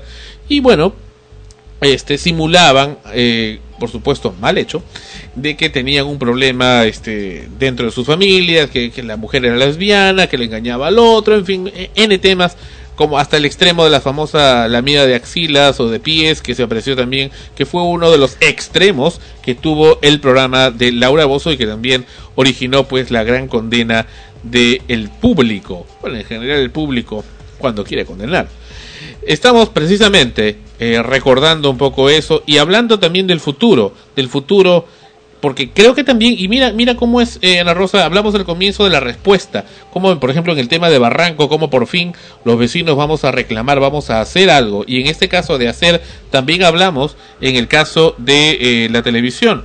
La señora Cecilia Zorrilla nos, nos- se comunicó con nosotros durante la semana. Ella eh, fue una de las pues famosas panelistas falsas del programa de Laura Bozo y ella también estuvo tiempo después desmintiendo esa participación en el lo hizo luego en el programa del amigo Jaime Bailey en eh, El francotirador. Pues bien, la señora Zorrilla se contactó con nosotros y está esta noche en Extremos, episodio 48. Bienvenida a Extremos, Cecilia. están? Soy Cecilia Zorrilla, la mal llamada ex panelista Bamba de Laura Bozo. Ajá. Y exactamente como tú estás diciendo, eh, me atreví a, a decir mi verdad en el programa El Franco Tirador con Jaime Bailey, debido a que un ampay de Mónica Cabrejos en la sesión de farándula me puso, me expuso prácticamente a, a todo lo que después se me vino, ¿no? Yo trabajo en televisión hace ocho años, como explicaba hace bastante tiempo, y requería un papel, una persona con las características que tenía yo. Cecilia, cuéntanos, ¿por qué te gusta la televisión? Bueno, ese es un talento que lo tengo desde pequeña. Me gusta la actuación, me gusta la siempre estar comunicándome, participando en diferentes tipos de programas. No es de ahora que de un momento a otro se me ocurrió entrar a la televisión, ¿no? Yo entré por una invitación y gracias al, al buen ojo que tuvo alguna conductora de televisión, ¿Quién? me pusieron a hacer diferentes cosas, ¿no? ¿Qué, qué conductora? Eh, desde Gisela Barcárcel, estamos hablando de la Casa Gisela, número uno, donde yo fui como público alguna vez y me sacaron a hacer algunas se- secuencias del programa. Les gustó mi participación y desde ahí empecé a intervenir mucho en diferentes secuencias en diferentes programas. Va- Vamos a entendernos un poco para que el público también pueda comprender esto, el público de diferentes partes del planeta que nos escucha. Tú eres una persona que, que te gusta mucho la televisión, te gusta mucho ver televisión y llega un momento en donde también quieres eh, ser parte de lo que ves y por eso que fuiste y solías ir a los sets de grabaciones y de transmisión de los programas de televisión como el caso de la señora Valcárcel que hizo la, Casa de Gisela que era una especie de, imitación de Big Brother, un programa también de televisión y que luego sacó en México, en fin. Pero eh, tú fuiste ahí y finalmente pues por, por algo que notaron en ellos y por también por seguramente por tu insistencia, te involucraste un poco en, en ser ya no espectadora, sino ser parte del show, ¿no? No, no fue por mi insistencia, realmente fue por talento. Ajá. Yo no toqué la puerta de nadie. A mí todo Bien. el mundo que quiere saber algo de mí o, algo que participe en algún programa, Sí. siempre llegan a mí porque saben que tengo el talento para hacerlo. Bien. Y como te estoy diciendo, eh, la casualidad solamente fue en esa oportunidad y vieron cómo era mi forma de ser, mi alegría, la forma como transmito y comunico y el poder eh, que tengo también como líder en- de los grupos, ¿no? Y convertía el set, la parte de lo que era público, en una verdadera fiesta, que era lo que se quería y se requería para cuando salía un programa al aire en vivo, ¿no? Qué bueno. Pero de ahí cómo fue que llegaste a Laura Bozo? Eh, bueno, ellos, como te digo, con un investigador que estaba buscando el perfil de una gordita bastante querendona, bastante graciosa, y por recomendación de otras de otras producciones le dijeron que tenemos a la que a la que tanto buscas. Ya te tenían en agenda. conmigo, vía telefónica, ¿no? Ya te tenían en agenda, digamos. Exacto, es que muchos ya me conocen ya y tienen mis teléfonos. Mm. Por lo tanto, yo he actuado hasta en miniseries, ¿no? Qué bueno. Como extra y de pronto ya, cuando comencé de extra, comencé de pronto ya a hacer cosas que eran importantes, ¿no? Bueno, eh, ciertamente el, el caso tuyo en Laura Bozo, bueno, es documentado también en, en internet, en YouTube, y en fin, en varios programas donde lo has denunciado y es conocido, efectivamente, donde ahí saliste simulando un, un conflicto que había con un supuesto esposo o marido que tenías, en realidad también era un uno de estos eh, actores eh, Bamba que participaban ahí en el, en el programa. Ay, podría decir que hasta caseritos de haber participado en otros talk shows Sí. de la misma señora, pero que les daban chance de presentarse cada cierto tiempo para no que no lleguen a sospechar o les cambiaban el corte o el look o el color del cabello. Todo Bueno, y, yo te voy a preguntar, esto, estos, esto ya sabía, digamos que esa es la parte de- de- del show, ¿no? Lo que se conoce, pero yo te voy a preguntar algo que está atrás del show. ¿Cómo sentías tú eso? ¿Sentías que los trataban a ustedes como cosas y que los productores de esos programas consideran al público también como cosas? Eh, yo creo que sí. Yo ahora te puedo decir, yo no me sentí muy muy cómoda cuando me di cuenta en el momento que estaba actuando todo lo que pasaba, ¿no? Mm. Si bien es cierto, tengo experiencia en lo que ocurre en un set de televisión y cómo se maneja una producción y cómo se manejan los segmentos y todo eso, Sí. y que se, se tienen unas pautas y libretos, ¿sabes? Todo acondicionado y tiene que salir perfecto para que cree el show, para que cree la expectativa, para que te dé rating y todo eso. Lo conozco muy bien, pero había una parte que sí no me gustó, que era en el momento en que me di cuenta en los ensayos previos a la, a la grabación, eh, cómo se les exigía a los niños el, el ser más dramáticos, el llorar y contar el drama supuesto que, que les habían puesto en sus libretos. ¿Cómo les decía? Recréame eso. ¿Cómo le decían a los Eh, niños? Bueno, tienes que llorar, tienes que decirlo con más sentimiento, acuérdate algo bien triste que te haya pasado, tienes que acusarlo a tal, y le hacían repetir, ya, bueno, cálmate, a ver, ahora sí, dilo así. Y era, y era increíble, te diré, yo es una cosa que yo te lo digo, le decía, más fuerte y más fuerte. No, así no, eso no, no, me, no me gusta, tienes que hacerlo más así. Entonces yo me sentí tan incómoda en esa primera vez que le dije al investigador cuando yo fui a repasar lo mío, ¿sabes qué? No me siento a gusto aquí. Y me dijo, no, no te preocupes, porque era, no solamente era un grupo, eran un montón de investigadores que estaban ensayando al mismo tiempo, imagínate la bulla que se, que se hacía ahí. Pa- Parecía más que investigadores torturadores, ¿no? Eh, yo, yo pues, te diría, hasta lo, lo he calificado como un campo de concentración, porque yo me sentí tan mal que dije, sácame, y me tuve que sacar de ahí, porque yo dije, yo nunca he estado, ni siquiera, pues, he estado en ensayos de teatro, de algunas obras, y de los artistas, y he visto de todo, ¿no? Pero Sí. no, no esa rigidez o ese drama tan los niños teniendo que por un dinero que les van a dar tener Sí. que provocar lágrimas, provocar llanto. Prostituyéndolos. Pero, pero dime una cosa, que eh, Laura Bozo también tuvo programas en vivo, donde recuerdo, en alguna oportunidad. ¿Por qué nunca nadie, ninguno de los panelistas tuvo el coraje de introducirse y bueno, y al aire en vivo des- desenmascararla? Bueno, yo no, nunca he estado en ningún programa de ella, ha sido mi primer programa y el último también. Sí. Eh, ha sido un programa grabado y lógicamente, como yo ahora lo pienso, esa gente no se atrevió. ¿no? O sea, ese- esa es mi lucha ahora, ¿no? Lo Que hubiera sido comenté gran espectáculo, ¿no? Desenmascararla en vivo, al aire. Sí, de pronto por temor, de pronto porque ponen, se los tienen tan endiosados a los conductores que piensan que, y, y- lógicamente ahora también lo sé, que, que lo que pasa es que le tienen miedo, ¿no? Miedo. Ella no es una persona fácil de manejar en su carácter, ¿no? El peruano que va allá son gente que es de condición sencilla y que a todo le parece, oh, ¿no? O sea, la sola presencia de la persona como que los pone un poco tímidos, ¿no? Leí que te habían este, insistido en querer eh, pagarte, darte dinero para que no hables sobre esto. Sí, han habido bastantes ofertas de dinero y mentiras a las que me querían someter el día que ella me invitó a su oficina y que fue reprimida a la fuerza de no querer salir de ahí hasta que ella no cumpla con su cometido. Y yo ya después que me vi que estaba atrapada ahí tuve que dejarme hasta revisar porque me, eh, incluso mira cómo era la mente de esta señora que me acusó de que yo había sido enviada por el señor Genaro Delgado, era una espía y que le estaba mandando y yo decía esta mujer está completamente loca porque a mí Drogada. nadie me mandó, o sea, yo no entendía nada de lo que ella hablaba, ¿no? Y Mm. tuve que irme a una comisaría a poner la denuncia porque ella no tiene por qué ordenar a nadie a que me revise mis Correcto. pertenencias y mucho menos mi cuerpo, ¿no? Ok. Cecilia, ¿cómo estás? Soy Ana Rosa.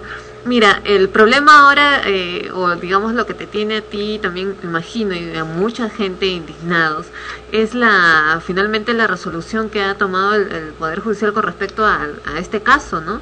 Como que, nada de lo que tú dijiste, por lo menos porque eso es lo que uno siente, eh, fuera cierto, como que eh, tú hubieras mentido y que todos estaban ahí saliendo en televisión y los casos eran reales, lo cual, bueno, en mi caso yo nunca me la creí cuando vi alguno de los casos que salían, que es obvio, y sin embargo ahora dicen que no es así y que la señora Laura Bozo es totalmente inocente de esto. Yo estoy más que indignada, te diré.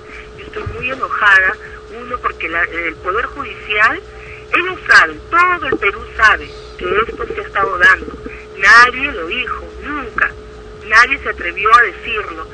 Han, han lucrado, han hecho un, un imperio con este tipo de negocios de talk show y se ha permitido lo que se ha permitido, los broadcasters de las televisoras han permitido esto, lo han sabido y han dejado tanto en Canal eh, 4, eh, para el exterior, para Canal 5, para todos los programas donde estuvo la señora Gozo.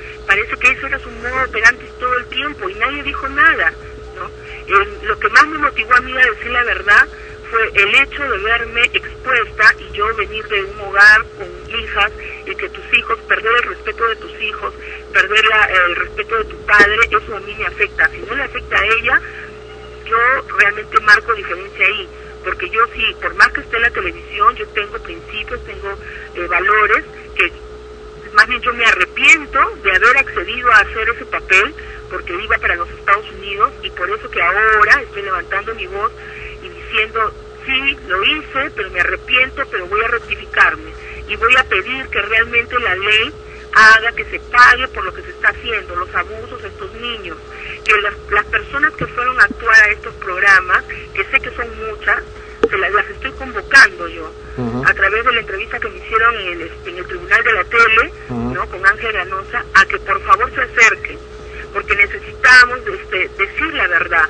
No tenemos que estar eh, supuestos a que si te doy dinero, digo la verdad. A ver, ¿quién más me da? Y digo la, y eso no es así. Tenemos que cambiar las personas que fueron ahí, todos por no decirte, no, no tengo ahorita ninguno frente de mí, pero a todos le ofrecieron dinero para que digan algo y aceptaron, ¿no? De parte de la señora, de los investigadores que los han estado buscando porque no querían que se sepa la verdad.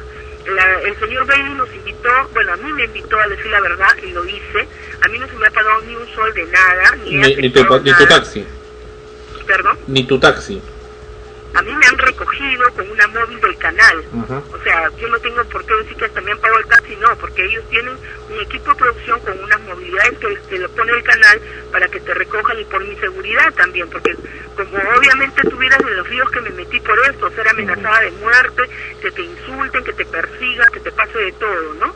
La única protección que yo tuve fue del señor Bailey, que se portó como un caballero conmigo y con mis hijas, porque era un infierno realmente lo que después he tenido que vivir, ¿no?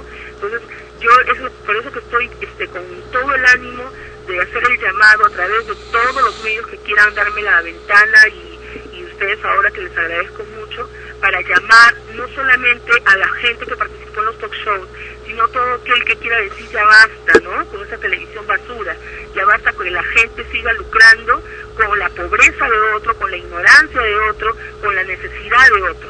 Que no fue mi caso, Sí. porque yo ya trabajo en televisión y tengo de alguna forma cierto currículum ahí, pero creo que ya deberíamos de, hasta los mismos artistas, algunos están, que los veo que hablan y a los diarios y dicen que no, que qué barbaridad, que, que por qué tan sinvergüenza la señora, que por qué el Poder Judicial no hace algo, por qué no actuó de oficio, teniendo tantos testimonios en video, tantos libretos que hemos mostrado, por qué ni siquiera me llegó una citación a mí a mi domicilio, teniendo, ellos han sacado mi, mi DNI por televisión, el programa de Buenos Días Perú, ahí está mi dirección, todo, ¿por qué no me llamaron?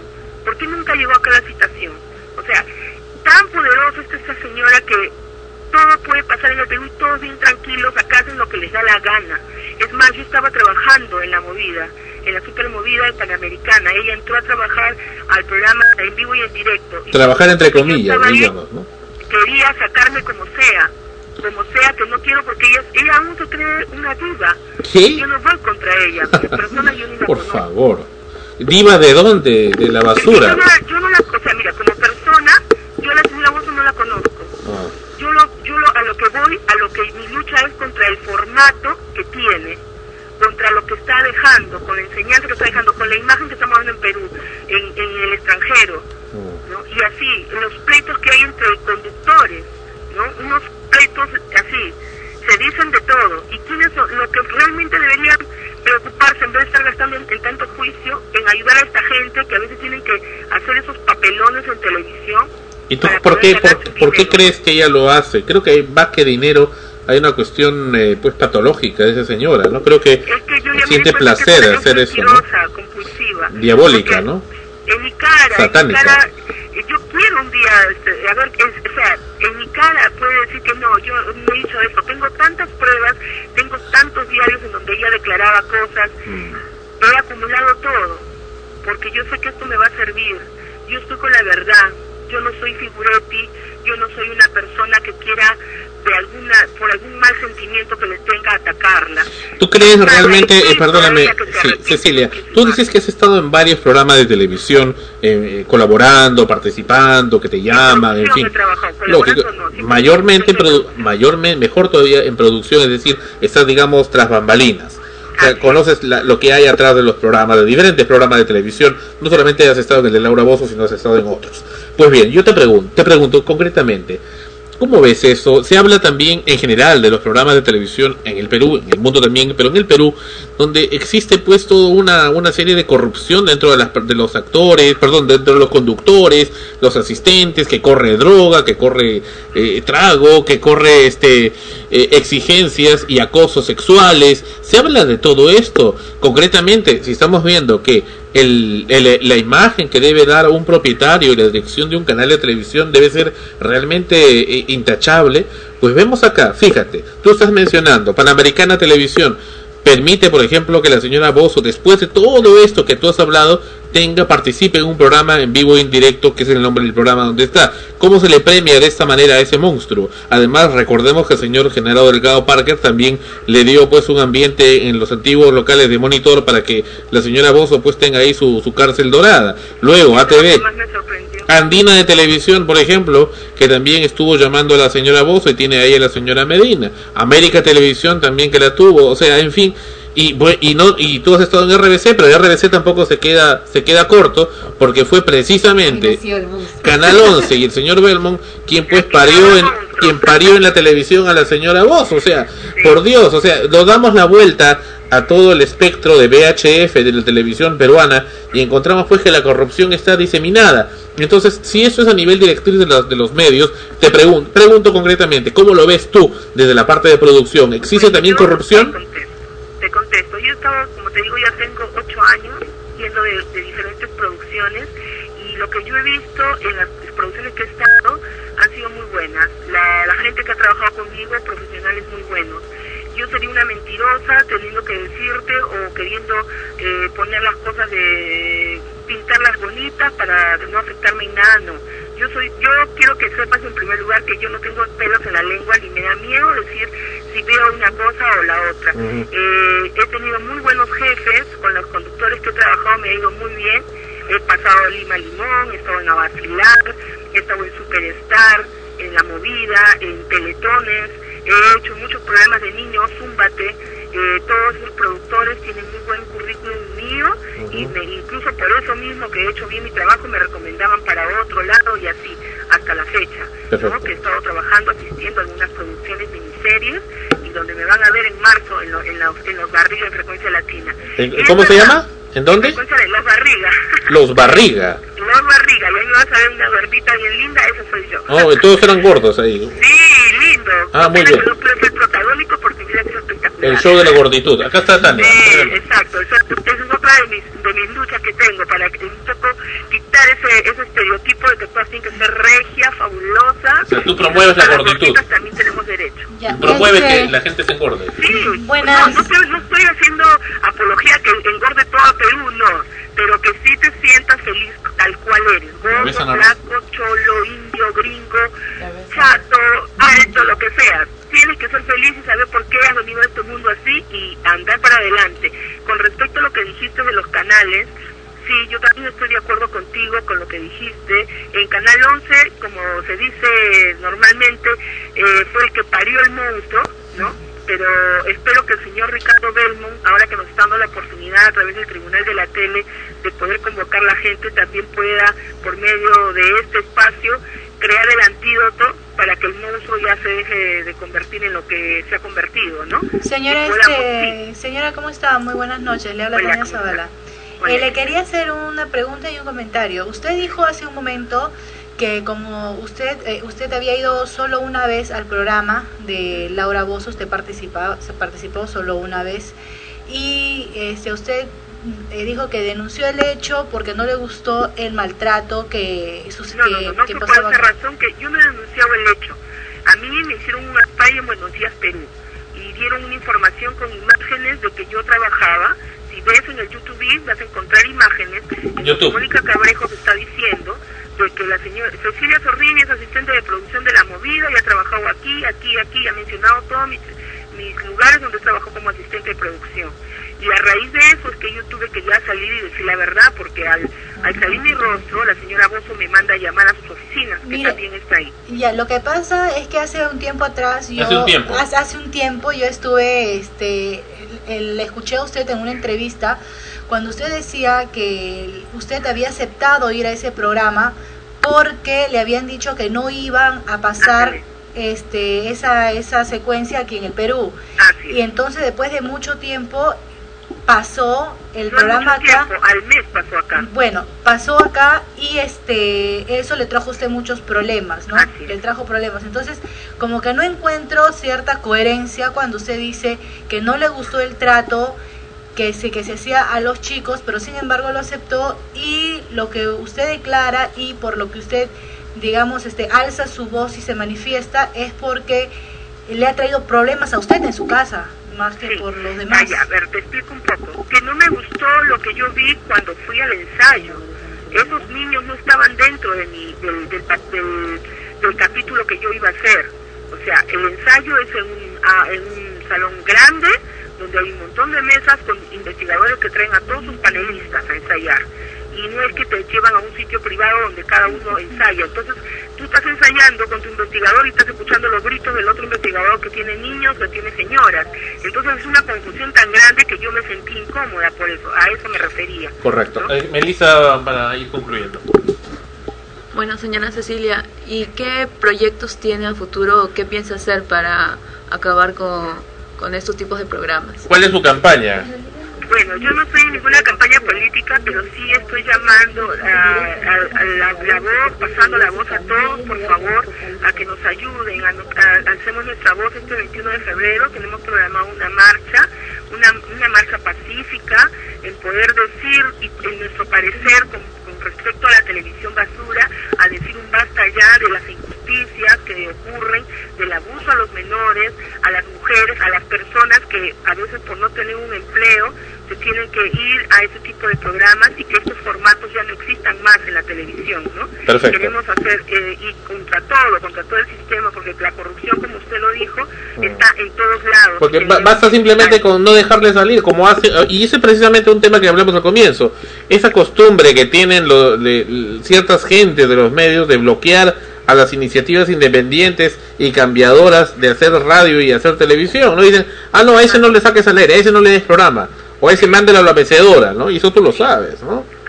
Hay, hay un montón de gente vetada en los medios y que tiene mucho valor. ¿Por qué? ¿Y por qué tenemos que estar condenados a recibir basuras como la señora Voz? O sea, Una, una- pregunta, Cecilia, ya que tú estás trabajando actualmente, te mueves dentro de lo que es la producción de, televisión.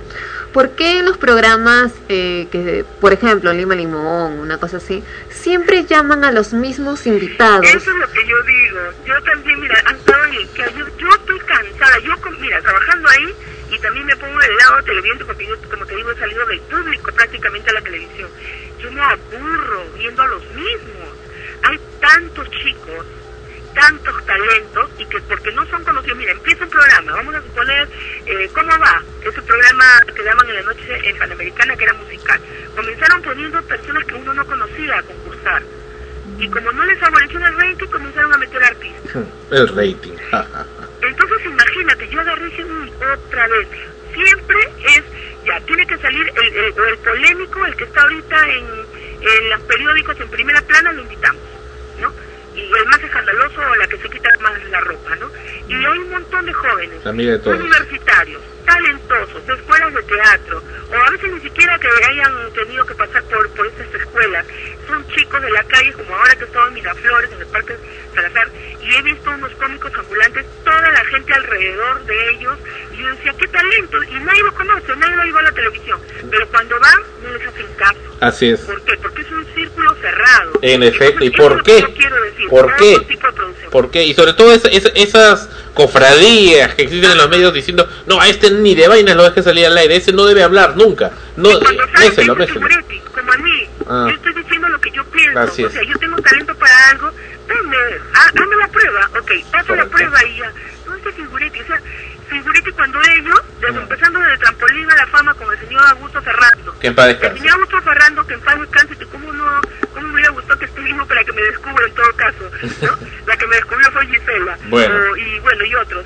Estos señores, por ejemplo, Fernando Arma, Manolo Rojas, el mismo Carlos Álvarez, ellos iban, tocaban la puerta, hacían su cola en trampolín a la fama para poder salir a decir sus chistes y que sean conocidos como imitadores. Y ahora aquellos que son grandes y cuando uno va y les toca la puerta, que Ni te miran. Nosotros desde el pueblo somos los que los llevamos a ellos a que sean artistas. Ahora tiene que ir a Laura, perdón, a Magali Medina, en fin, pues imagínate. Imagínate, y no te miran, o sea, eso también es lo que me molesta, que se, son, llegan a ser grandes conductores y después se convierten en divos y divas y, y el resto pues ni ¿quién eres Correcto. tú, no? Para ir O sea, concluyendo, Tania, ¿qué quiere hacerte una repregunta? a ver. Este, bueno, la pregunta era eh, eh, específicamente ahorita yo lo escucho a usted este, está hablando sobre este sobre la campaña de basta con la con la TV Basura. Ella, específicamente, ¿usted se está inclinando para el lado de la, del programa de la señora Laura Bozo No, no, o no. definitivamente usted tiene también algunas eh, otras otras propuestas para de repente sacar de la televisión, si así se, si se pudiera, a- algunos programas y cuáles son?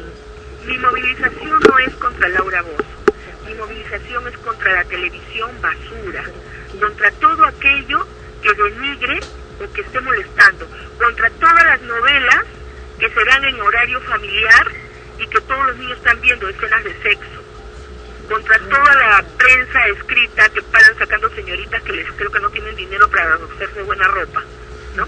Contra todo aquello que también el sistema, todo el sistema, si tú no tienes dinero y poder, si no tienes el apellido rimbombante que debas tener, no sirves. Contra ese poder judicial, que por yo no llamarme bozo rotondo, no nos hacen caso al decir la verdad. Porque el hecho de decir la verdad quiere decir que eres un soplón o que simplemente eres un chismoso. Y no, tú dices la verdad porque a ti te pasó. Yo lo estoy diciendo desde la tribuna porque yo lo he vivido, yo lo he experimentado, yo he estado ahí. Y yo no pedí que, que divulgaran esto que yo hice aquí en Perú. Los Perfecto. culpables son otros, que después le dieron hasta programa de televisión a la señora. A mí Mónica Cabrejos, a mí se me cayó Mónica Cabrejos. Porque yo pensé que empezaba como una periodista que realmente iba a- a- a presentar informes que son veraces, que son de gente que está reclamando cosas. Y de repente estaban bien ahí amiguitas y no les importó cuando la señora Bozo no quería que yo entre a Panamericana a trabajar. Tuve que trabajar un mes con, afuera. Mis coordinaciones de producción hacía a través de las oficinas de la productora del señor Vergara y de Yane Barbosa, que se cortaron como gente y que eso sí quiero resaltar que estas dos personas se más humanas y buenas que tuvieron porque dijeron Cecilia es una señora que trabaja y reconocieron mi trabajo y saben que lo hago bien. Y siempre, mira, ayer me han llamado para trabajar en TVO y yo he tenido, bueno, por cuestiones económicas tengo que yo cuadrar cosas para ir a trabajar, ¿no? Perfecto. Pero- Y así. Ok. Cecilia, te agradecemos y esperamos que no sea la última vez que sigamos conversando también en el futuro para nuevas cosas que pueden hacerse para ayudar, ayudar a los televidentes y ayudar a la sociedad que está, en, bueno, en los tiempos actuales tan influenciada por los medios de comunicación e información que en realidad deben ser para servir y no para enfermar al público. Muchísimas Te gracias. también, pido por favor que me ayuden en esta campaña, ya está cerca el 21, para que toda la persona de buen corazón y que quiera decir a que su país basta ya de muchas cosas se acerquen. Por favor que me escriban al correo ceciliaestellama.gmail.com Cecilia, ¿qué? ¿Cómo es? O te puedo dar un teléfono porque necesito... A ver, da, da- da- da el correo electrónico primero y luego el teléfono. eh, Cecilia Estellama. Estellama se escribe S-T-E-L-L-A-M-A en el gmail.com. Correcto. Y el teléfono, si no entendiste bien el correo, es el 794-0848. 794-0848. 48. Es un número solamente para lo que va a ser la marcha y que por favor llamen personas que realmente quieran, y las empresas, a personas que nos quieran apoyar porque esto ¿Dónde va a ser esa marcha? ¿Dónde va a ser esa marcha? Eso es lo que también estamos definiendo, por favor, contacten con nosotros y después a través de la televisión y, cualquier, y los medios como ustedes que generosamente nos ayudan, vamos a difundir el lugar, las horas de partida, porque todos queremos así, vestidos de blanco, decir basta ya de tantas cosas y que por favor nuestro país camine y que camine hacia, hacia el rumbo que tiene que ser del éxito, de la prosperidad y que entre peruanos no nos estemos haciendo daño. Perfecto. Muchísimas gracias, Cecilia. Gracias. Seguimos en contacto. Ok, gracias. Bien, fue Cecilia Zorrilla con nosotros en Extremos en el episodio número 48 contándonos sobre sus experiencias con Laura Bozo, sobre su réplica comunicacional ahora de rechazo masivo a este a este flagelo que es prácticamente pues los medios de comunicación que se vuelven ahora enemigos de la sociedad, corruptores de la sociedad. No quiso decir Cecilia, pero yo sé, pues en producción las cosas no son limpias y lamentablemente hay que decir las cosas con su nombre si queremos hacer una campaña realmente de limpieza de los medios. Lo que ocurre también es de que eh, eh, generalmente la gente que trabaja en producción, eh, muchos rotan entre mucha gente nueva, chicos que están estudiando. Yo he trabajado en producción y te encuentras con chicos que realmente quieren hacer cosas interesantes, con mucho talento, con mucho entusiasmo. El problema es cuando va pasando el tiempo y los que están a la cabeza de eso, ¿no? Lo- los directores y productores generales o los altos mandos comienzan pues a, a manipular y a bloquear tu creatividad y tu talento. Si tienes la capacidad de hacer algo nuevo, te dicen no. Vas a- vamos a trabajar bajo este formato que es la copia de otra cosa. Esto no vende, papito. Claro, cosas así y tienes Sniff, simplemente sniff. que cumplir la- la- las cosas que te dicen. Hay que llamar a tales, eh, con lo que decía, ¿no? Porque llaman siempre a los mismos. Si fuera iniciativa del, del, del equipo de producción, llamar a otras personas, pero no, les ordenan. Por les eso dicen, que CPN se no, está solamente yendo al llamas a diablo. tal, tal, tal, tal, tal y tal. Por eso que CPN se está yendo al diablo. Siempre lo, lo- mismo. lo hacen, siempre lo mismo. Lo hacen y se acostumbran y creen, se forman así, que esa es pues la forma en que se tiene que trabajar en televisión. Por más que como persona seas un, un buena gente, lo máximo, súper alegre, simpático, Mm. gran amigo, pero en la televisión es así y bueno, ya, ya hay otros que, que van pues por otras cosas también, ¿no? Perfecto. Dani, ¿algo que, que, que acotar al respecto? Nada. ¿Cómo? No, nada. Ya, mu- Esto está muda, muda, muda, No, muda. nada. Bueno, yo sí tengo que- algo que decir. Ah, bueno, acá dice, estaré esperando, nos habla eh, Cecilia por el Messenger. Y bueno, no, no se dice estaré, Cecilia, se dice estaré. Si quieres hacer una corrección de los medios, comienza también por ti misma mejorando tu ortografía. Y es así, es así, con el ejemplo. Somos educadores de masas, los comunicadores, y tenemos que dar también el ejemplo. Esto yo estoy seguro que Laura Bozo tampoco sabe escribir. Bueno, pues, víctimas, víctimas y víctimas que somos. Pero algo sí tengo que decir, ya que Cecilia dice que es este muy amiga de Janet Barbosa. Janet Barbosa tiene un busto maravilloso y nunca debe cambiárselo. Por favor, por piedad, que nunca se opere, por piedad. Y esas las, las sandeces que dice la, la Magali Medina sobre su busto, pues es una mujer completamente desequilibrada. No sabe lo que habla, no, con- ¿qué, qué le hablas al chancho chicharrones? En fin. Aparte que esa mujer es una mujer artificial, pues, ¿no? Porque ¿Quién? le quite de Magali Medina. Ah, no, pues eso obvio, pues No, es Janet Barbosa es natural, bien bonito. No, no, No, no, también no, también, no, ella tiene sus artificios por ahí. También no vamos a decir que Pero no, le- que es 100% natural, pero- no lo es. no, es no, más, me- hasta los pechos se los ha comprado. Bueno, y les han quedado bien, no les han quedado pues como, como globo de travesti. No, sí, pero es plástico, pues igual. Pero no le han quedado como globo de travesti, pues como la Tula Rodríguez que tiene un globo, de- parece- un par de globos parecen de travesti, Bueno, pero igual es plástico. horizontales. Pero ¿por qué se le lava si es plástico? Bueno, pues pero es Janet Barbosa y punto. Es plástico. Además es liberal. Es plástico. Bueno, en fin. Tú no sabes. Bueno, en fin. Censurado. Alfonso Pagaza. Ok. Regresamos. ¡Ay! Regresamos. Y eso lo pidió Melissa, quien ya se va. Esto es Latin Brothers y Joe Arroyo. El son del caballo. ¿Eso es lo que dice?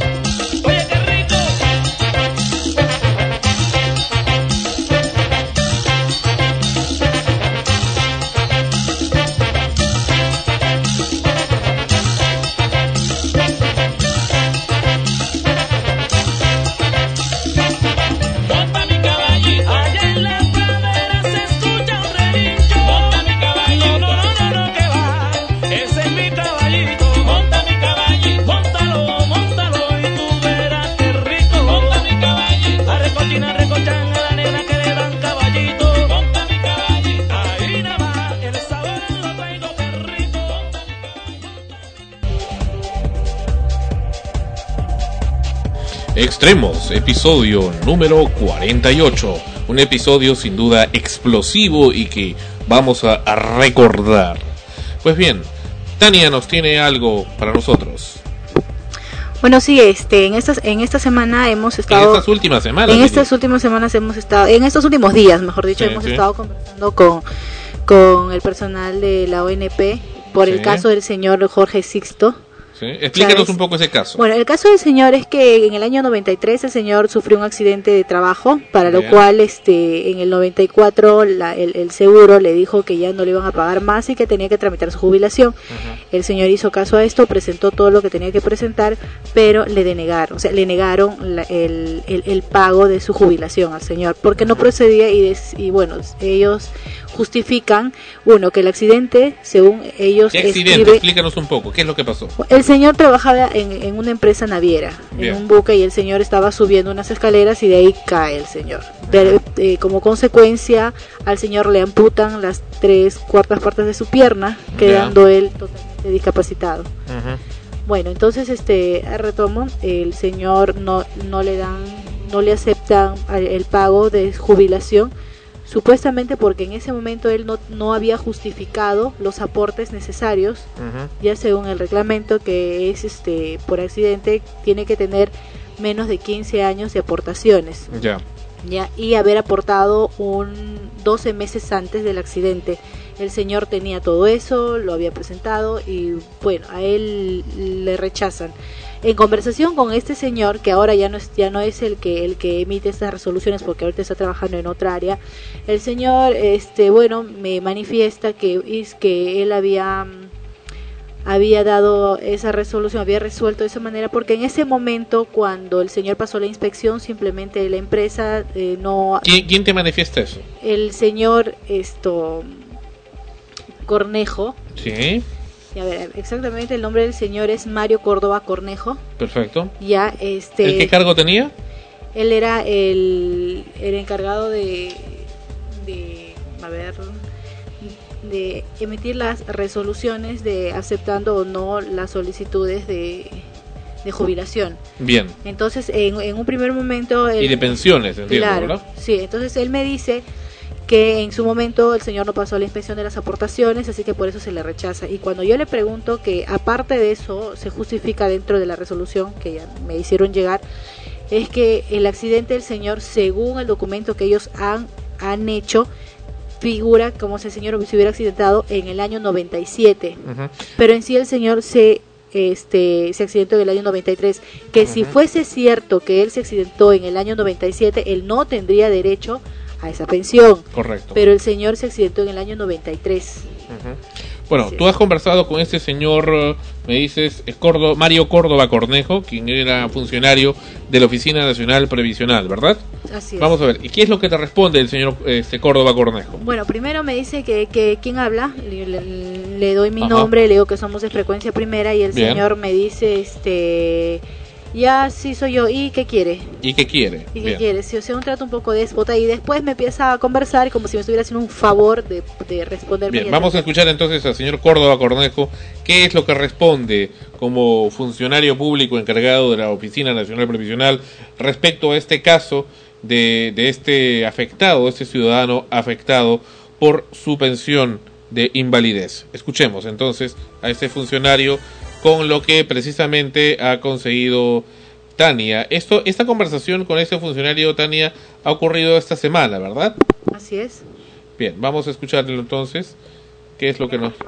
Ahí está. 0801 123 45 para provincia.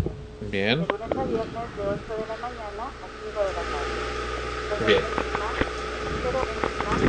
Ese es el audio que, que te han hecho llegar, ¿verdad?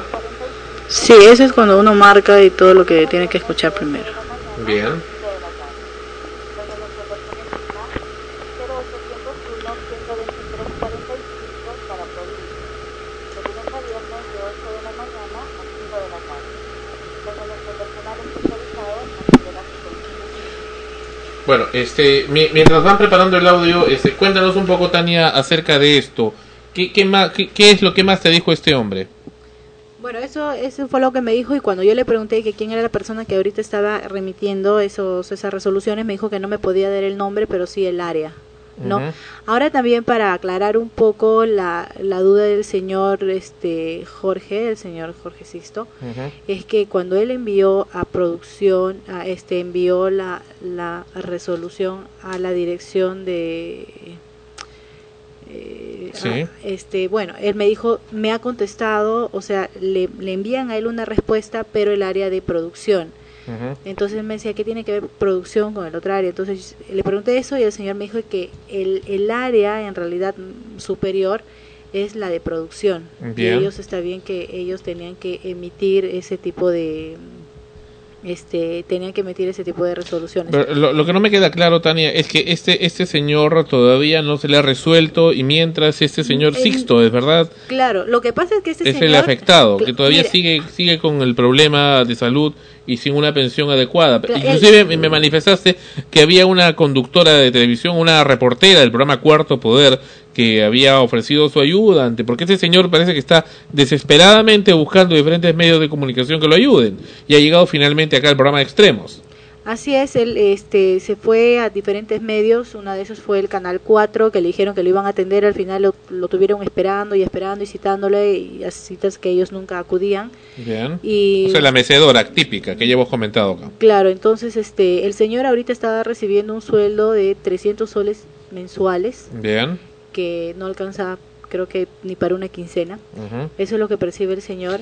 Y este aparte de, de ello es que Disculpa que te inter- Sí, sí, sí. y aparte de ello que el señor este eh, había presentado como en el 94 cuando él le dicen que se jubile, él sigue con todos los papeleos, pero cuando, cuando cuando le niegan Sí. esto eh, por caridad de un amigo, por la ayuda, porque el señor pagó abogados, pagó todo, que al final no le hicieron nada, lo único que hicieron fue cobrarle. Correcto. Este, en el año 2005, cuando ellos vuelven a presentar, le aceptan sí las aportaciones que él había hecho, o sea, Bien. reconocen los 13 años que él había aportado y que sí tenía derecho a la jubilación, pero solo le reconocen de pa- el pago del año 2004 en adelante Correcto. y los otros años hacia atrás no le reconocen nada. Entonces, Bien. lo que ellos quieren es hacer también un cobro retroactivo aparte de la ley 18846. Bien, ahora vamos a escuchar qué es lo que hablas con ese funcionario Mario Córdoba.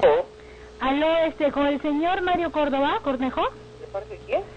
No, le estamos llamando de acá de, de Frecuencia Primera, de Tania Zavala. ¿De quién?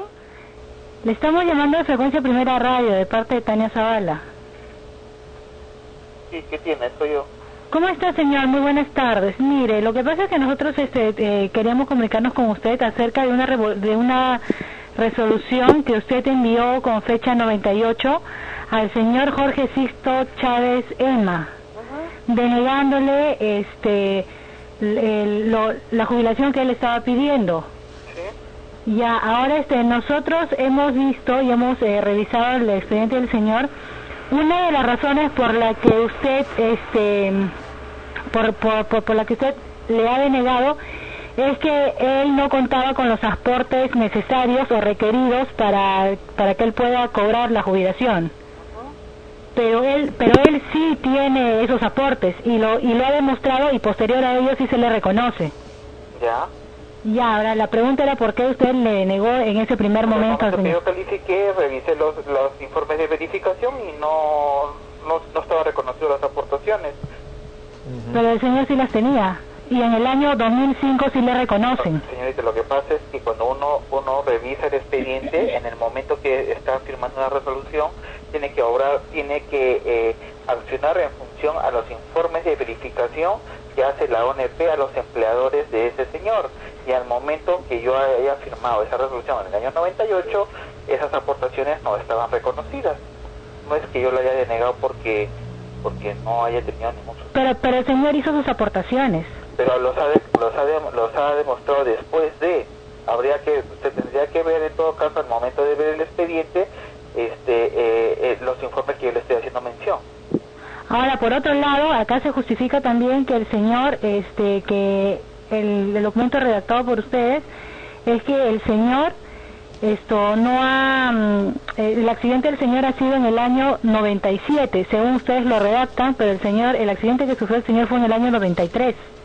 Mire, señorita, este, ¿el señor ya presentó algún recurso de reconsideración, algo por el estilo? Porque la verdad, eh, me estoy tomando la molestia de atenderla, porque yo ya no estoy viendo el tema de calificación, yo estoy haciendo otras labores en ONP. Entonces, no tengo mayor alcance en los clientes para yo poder contestarle, como sabrá, del 98 al 2009 ya pasó un poco más de 10 años. Claro, justamente por eso, porque el señor, eh, como le- ellos han vuelto a, a presentar una operación en el año 2005, lo cual sí, se, o sea, sí se reconoce algo que en ese momento, como usted me dice, no, lo, no, no, no estaba, pero ellos presentaron todo. El asunto es que al señor de, o sea, solo solo le están reconociendo y solo le están pagando del 2005 en adelante y los otros y los ocho y los ocho ¿Podría años atrás? Perdón, ¿En qué podría yo ayudarla? eh, de alguna He manera dado todos los alcances que he podido respecto a lo que yo eh, eh, me, me he pronunciado en el año 98. Pues después de eso, yo ya no vuelvo a ver el expediente del señor, eh, no sé cómo me dijo su nombre, el Sixto Chávez. Sixto Chávez. Entonces, eh, lo que se actúe después del, do- del 98, habría que ver qué otras resoluciones posteriores a las mías han habido. Y este, ahorita quién está, quién está eh, emitiendo estas resoluciones, las que antes era usted la que las emitía. Mire, eh, eh, el nombre no le doy, pero le doy la, es la subdirección de, eh, de calificaciones, es la responsable de emitir los pronunciamientos de, de trámite pensionario. Ahí en la página web puede ver ahí este, los responsables, el tema. Claro, pero ahora el No, señor ya, cuando podría este, decir exactamente quién es. ya, el señor eh, también este envió una carta y en vez, y no le, o sea, quien le contesta no es la subdirección de calificaciones, sino a él le conte- le responde producción. Producción. La dirección de producción es la superior de las de calificaciones. ¿Me dejo Ya. entender? O sea, la, divis- la subdirección de calificaciones depende de la dirección de producción. ¿Ya? Es el, el órgano, mm, es el área superior. Ya. Entonces quiere decir que el señor ahorita él tiene que seguir, este, a pesar de que en, en su momento no. Este, yo ahorita orientarle por el teléfono y como no tengo, como le vuelvo a repetir, el, el- los expedientes a la mano, yo no le puedo dar mayor información. Los que proporcionan información son nuestras diferentes plataformas de atención al público. ¿En qué distrito vive el señor? El señor vive en el Callao. En el Callao. Aquí en la oficina de, de, de, de- donde ex Cine Roma o si no en la oficina del Centro Comercial Fiori le pueden dar información sobre su trámite. Bien, eh, cuéntanos, Tania, eh, tú has sido también en la plataforma de atención, ¿verdad? Eh, sí. ¿Y qué pasó ahí? Bueno, ahí no conocen a la persona, me dicen que no. no La gran es. Pero, pero este caballero, María Córdoba, eh, eh, por lo que estoy escuchando acá y el público lo está escuchando, bueno, ha tenido bastante paciencia en atenderte, en realidad. Y, pero, y, pero me, me, me da curiosidad la memoria que él tiene, es algo que te- le diga lo mismo a todo el mundo, porque Claro. le hablas del caso y dice, sí, sí lo recuerdo, ¿no? Claro, y después no saben ni de quién se trata. Pero en realidad, eh, ¿qué- qué- cabe la duda, si lo recordaba en realidad o te lo dijo por decir. Claro, Bueno, eh, a- sí. ahora, ahora eh, lo, lo más curioso de, de esto, de, lo- de la respuesta del señor, es que él me dice, sí, yo emití eso y lo denegué porque en su momento no estaba comprobado. Y él cómo se acor- o sea, cómo él me Sí. dice eso si ni siquiera se acordaba del caso. Es que eh, viene también la, la parte moral, ¿no? O sea, eh, eh, parece que ya no es primera vez que alguien le está inquiriendo sobre este particular. La parte moral como persona humana y como funcionario. Vamos a hablar precisamente con el señor Henry Buitrión. el- El, el señor Henry Butrón Sí, es, sí, el, eh, es un, eh, un amigo muy muy alle- muy allegado al señor Sixto que lo está ayudando Sí. porque el- la, la salud del señor Sixto ahorita no es la, la mejor. Perfecto. Ya es una persona que no puede movilizarse muy bien y aparte de ello el señor todavía ha quedado con algunas secuelas debido al accidente. Entonces el señor muy humana, muy humanitario eh, con su amigo lo está apoyando y él es el que se está moviendo Pero, por todos ah, lados. sí, y gracias ah, a sí, él sí, y a su insistencia fue que en el año 2004 Sí. este al señor por lo menos logra que se le reconozca una parte y pues eso es lo que ahora está percibiendo. ¿Y qué pasó en- Obviamente no es lo justo. ¿Y qué ¿no? pasó en Cuarto Poder? En Cuarto Poder fue que el, eh, Programa de ya- Canal 4. Claro, llamó él y como te dije, no, Le- le- lo citaron, le dijeron que fuera, él iba Sí. a las a las reuniones y al final le dijeron que el tema de la ONP ya lo habían ya, ya lo habían tocado este eh, episodios anteriores y que ya no se podía volver a tocar. Bueno, o, sea, en fin. o sea, una cosa así como que Bueno. acá no pasa nada, ¿no? Bueno, ca- característico de los, de los señores de, de América. Pero bien, y aquí está el señor Buitrón, quien ha confiado en frecuencia primera. Nosotros, dentro de nuestras posibilidades, tratamos de retribuirlo. Señor Buitrón, bienvenido a frecuencia primera. Acá estamos para ayudarle. Cuéntenos, eh, eh, ¿usted ha escuchado esto, esta cobertura que ha hecho Tania hace un momento, eh, hablando con ese funcionario que fue al el cual ustedes critican en su resolución? entre otras cosas, he escuchado una parte que el señor dice de que calificaciones está debajo de producción, pero lo que me dicen en plataforma es justamente al contrario, que producción es un área dependiente de calificaciones. Entonces, bueno, no sé hasta qué punto el señor está diciendo la verdad o está intentando una salida, ¿no? Ya, correcto. Ahora, en otro sentido, por ejemplo, la resolución, una de las resoluciones que él emite denegando de la pensión es que no tenía la cantidad de, de aportes suficientes. Ya. Pero lo cómico es que existe un informe, vamos a decir, emitido por ONP que figura en el expediente del señor eh, Chávez, donde ellos le reconocen justamente 13 años y un mes de aportación. Entonces, cuál es el detalle de que le falta aportaciones y a su vez le están reconociendo 13 años. Ahora, de acuerdo al momento que sucede el accidente de trabajo, digamos, la ley dice lo siguiente, si el señor tiene más de 3 años y menos de 15 trabajando, y dentro de los 36 meses anteriores tiene 12 de aportación, tiene derecho para su pensión. El señor Chávez eh, justamente cumple con esas, eh, vamos a decir, esos requisitos. Pero eh, lo que sucede es que lamentablemente la ONP parece que tiene costumbre, o le gusta mucho ese deporte y bueno, está haciendo sinceramente lo que mejor se le antoja. Eh, perdón, ¿tiene costumbre de qué? ¿A qué se refiere? de maltratar a los, a los jubilados, porque yo he ido, estoy siguiendo el caso de este señor, lo estoy apoyando. Entonces, eh, mire, he ido al Cine Roma, no atiende absolutamente a nadie. He ido al Centro Cívico, tampoco atiende. Eh, inclusive, ya alguna vez me han tenido 3, 4 horas parado para final decirme que no me atiende. Eh, inclusive le puedo mencionar una perla que una vez le pido al señor eh, Rodríguez, me parece que era jefe de calificaciones, le pido una cita para que me aclare cuál era el panorama real respecto al, al señor Chávez, ¿no? Y el señor me responde simplemente dándome una lectura de expediente. O sea, yo no sé qué tiene que ver una lectura de expediente con una cita para aclarar sobre un caso específico. Señor Buitrón, eh, ¿qué es lo que buscan al fin, al fin y al cabo ustedes? ¿Cuál es el objetivo final? ¿Qué es lo que persiguen con la ONP? que le reconozcan primero los devengados restantes, porque al señor le toca aproximadamente 11 años de devengados. Correcto. Conoce la ONP hasta este momento solamente dos.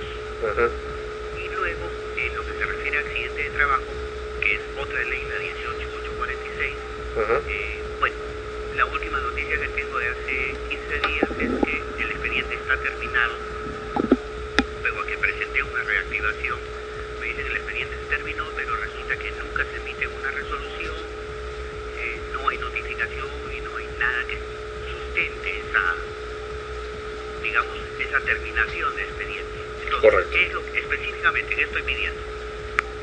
Que le paguen lo que le deben respecto a la ley 19990, que son más o menos 8 o 9 años pendientes de devengado, y que le reconozcan lo que corresponde a la ley 18846, que no le han dado un centavo hasta el día de hoy, simplemente, según ellos, se terminó el expediente.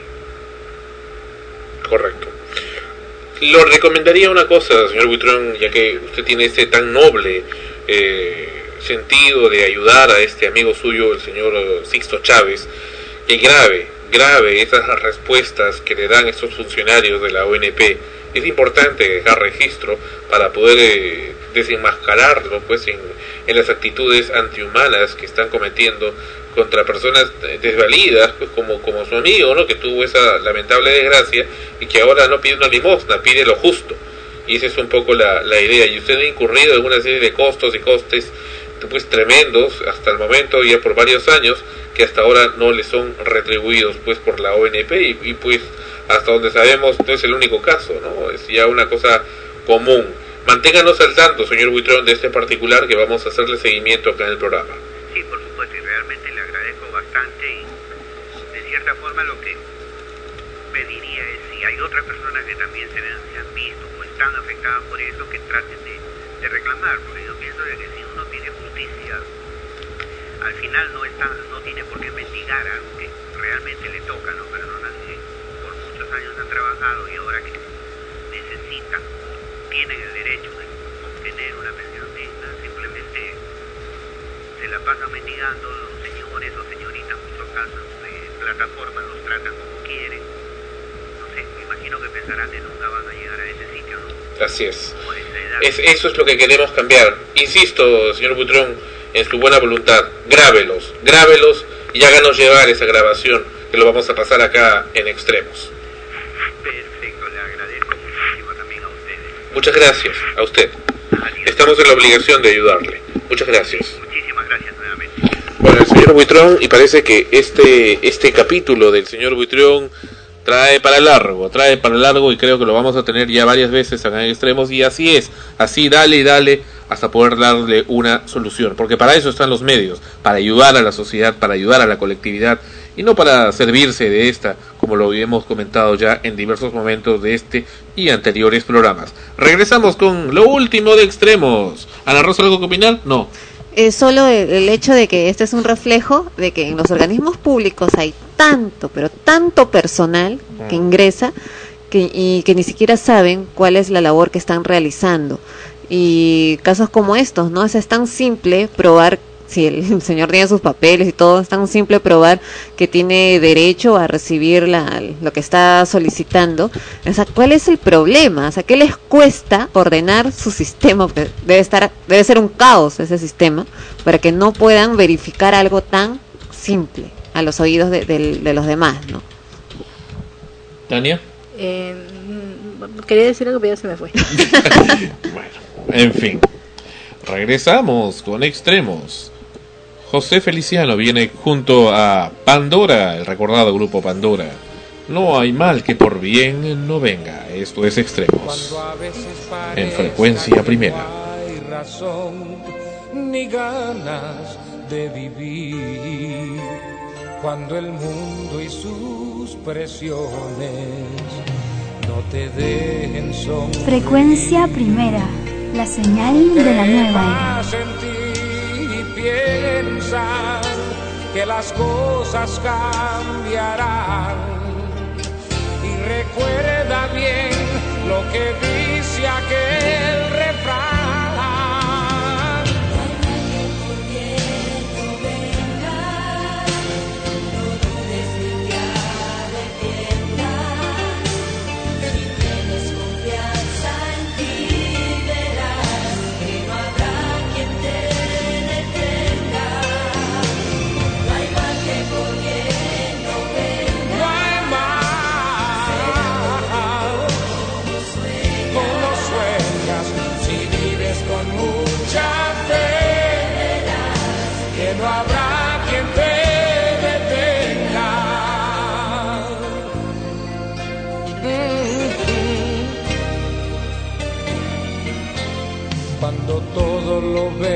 veas difícil y te llenes de ansiedad, no te rindas que mañana el amor te salvará.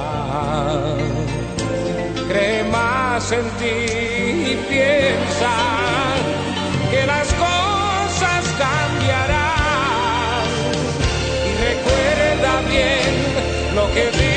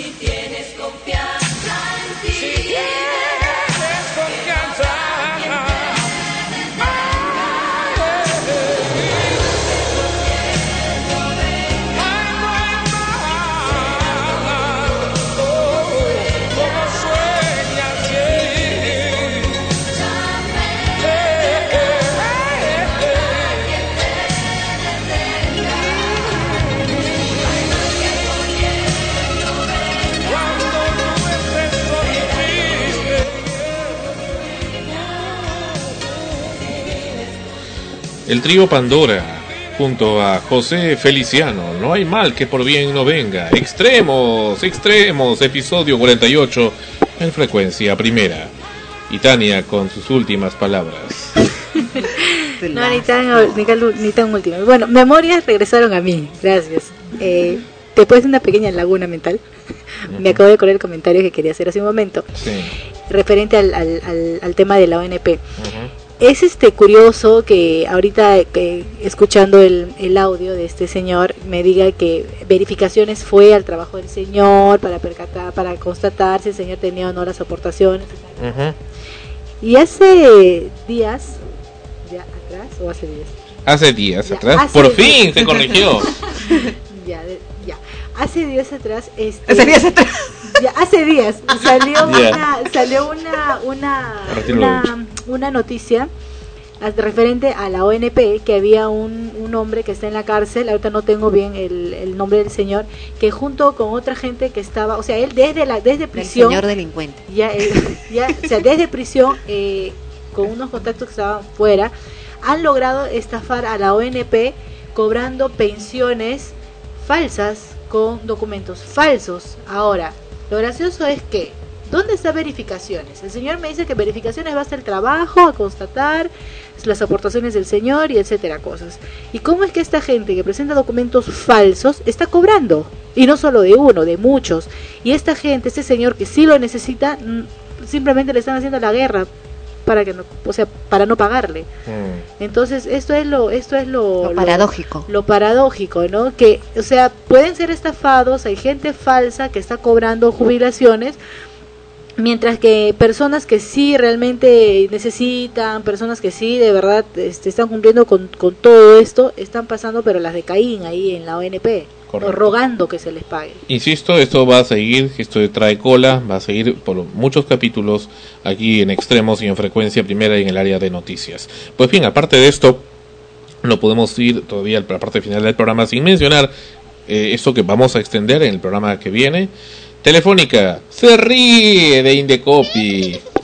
Ja, ja, ja, dice, le saca cachita y a pesar que Indecopy la ha multado con más de 100 mil nuevos soles, es más, Telefónica dice, perdón, Indecopy dice que si reincide eh, Telefónica en enviar aunque sea uno de sus mensajes, va a eh, duplicarle la multa y así duplicarle sucesivamente, duplicarle el duplicado del duplicado hasta llegar al infinito, las veces que sea necesaria hasta que cese su actitud.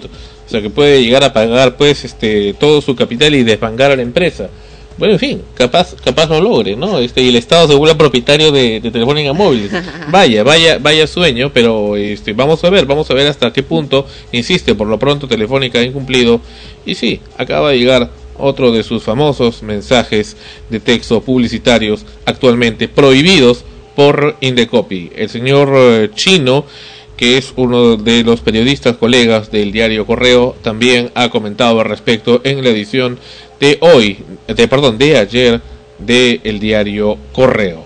Ana Rosa ahora con sus estrenos. Bueno, antes de, de pasar a los estrenos, lo que quería era comentar eh, la- los emails, los comentarios que han llegado precisamente a consecuencia de, de lo de Telefónica, donde nos felicitan, eh, mandan felicitaciones, se ponen a nuestro lado, eh, bueno, comentan mucho acerca de, Telefónica. Una de, de los comentarios precisamente de Diana Verástegui, que nos dice felicitaciones y pregunta, ¿no? ¿Y eso cómo repercutirá en los usuarios? Yo también estoy harta de recibir esos mensajes que malogran mi aparato.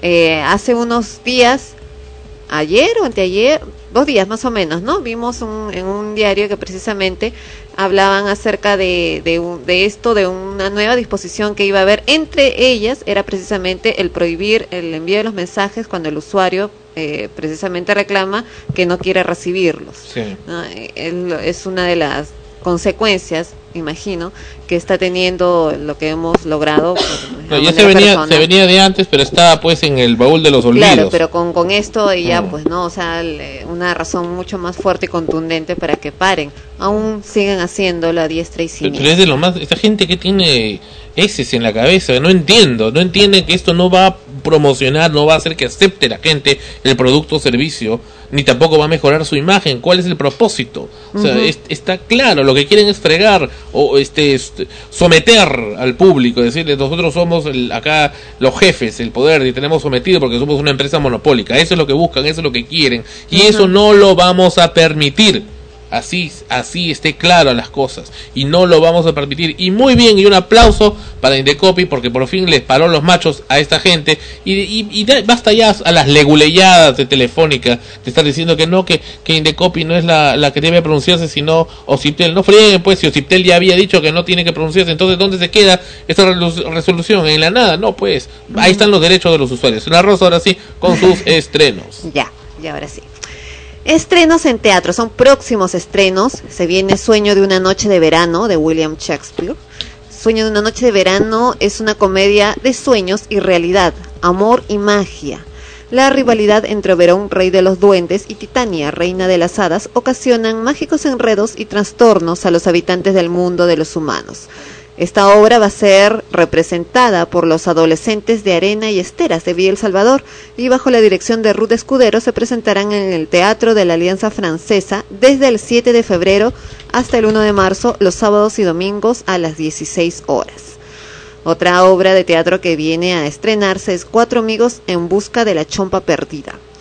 El elenco, conformado por Fiorella de Ferrari, Joaquín de Orbegoso, Nishme Sumar y Nuria Saba, y dirigido y dirigida y escrita, si, no tengo acá la información, pero es lo que lo que sé por Els Vandel. Se presentarán en el Teatro de la Plaza Isil desde el 14 de febrero hasta el 19 de abril, los sábados y domingos a las 16 horas. Es una obra de teatro para niños. Y otro próximo estreno es Crónicas de días enteros, de noches enteras, de Xavier Durringer. En las habitaciones, rincones y pasajes de una ciudad capital, tres hombres y tres mujeres buscan resolver la estadía solitaria de su corazón. Es un espectáculo teatral que combina la actuación y la danza para contar las historias de hombres y mujeres que buscan una persona que los acepte y los comprenda. Seis gritos pueden perderse o cruzarse en los rincones de una alborotada ciudad. Ellos solo buscan querer y ser queridos. La dirección está a cargo de Gustavo López Infantas y las actuaciones eh, están a cargo de Celina Aguirre, Gustavo Mayer, Rómulo Acereto, Lorena Pastor, Tati Alcántara y Mario Bayón. Se presentarán. Mario Bayón. Sí. No he escuchado ese nombre desde hace mucho tiempo. Ex integrante de Frecuencia Primera. Bien por Mario, qué bueno. Desde Mario el 20 Bayón. de febrero hasta el 30 de marzo. Mario Bayón estuvo en un radioteatro de Frecuencia Primera en 1990. ¿Cómo olvidarlo? En, eh, me parece que en Reencuentro, en una de esas cosas. Y ahí. Muy ¿Qué bien. más? Tenemos ahora en cine lo que se ha estrenado esta semana, Corazón de Tinta, basado en el primer libro de la trilogía de Comel Cornelia Funky. Cornelius, el planeta de los simios. No, Ah, Cornelia es mujer. Meiji es una niña cuyo padre tiene la habilidad de volver reales los personajes de los cuentos que lee en voz alta. Una noche, desafortunadamente, da vida a un villano y a su pandilla de secuaces. Es secuestrado y trasladado a sus dominios. Es entonces cuando Meiji, acompañada de un grupo de amigos reales y de ficción, emprenderá una búsqueda desesperada para salvar a su padre. El padre posee un curioso poder, ¿no? El de llevar a todos estos personajes y es cuando la niña, al, al ver que su padre realmente es llevado a otro mundo, va a tener que hacer hasta lo imposible por rescatarlo y es ahí donde se desarrolla toda la trama de la película. Otro estreno de esta semana es Rudy, el cerdito de carrera. Hasta ahora, Miquel y su padre soltero, Thomas, han tenido una excelente relación, pero cuando Miquel vuelve a- de una excursión con el cerdito Rudy metido en la mochila, todo se complica. Chanchito. Ajá. Para colmo, papá tiene una novia, eh, Sophie von Kessel. Y lo que es peor, ella y su hija, Felicitas, se instalan a vivir en su casa. Miquel hace un trato con su padre. Si ellas se quedan, Rudy también. Pero el travieso cerdito siembra el caos y provoca constantes peleas en la Creo familia. que es el mismo chanchito de Babe, ¿no? Mm, que el, el, el chanchito actor. Sí. no sé si será el mismo chanchito actor. no, ya se lo comieron. No, no le han puesto acá el nombre. Otra película es Solo un sueño, adaptación de la visionaria novela de Richard Yates. Solo un sueño es un Mm. incisivo retrato de un matrimonio norteamericano visto a través de los ojos de Frank Leonardo DiCaprio y April Wheeler, Kate Winslet. El relato que hace Jace en la Norteamérica de los años 50 plantea una pregunta que ha venido repercutiendo desde entonces sobre las relaciones modernas. ¿Pueden dos personas romper con la rutina sin romper entre ellas?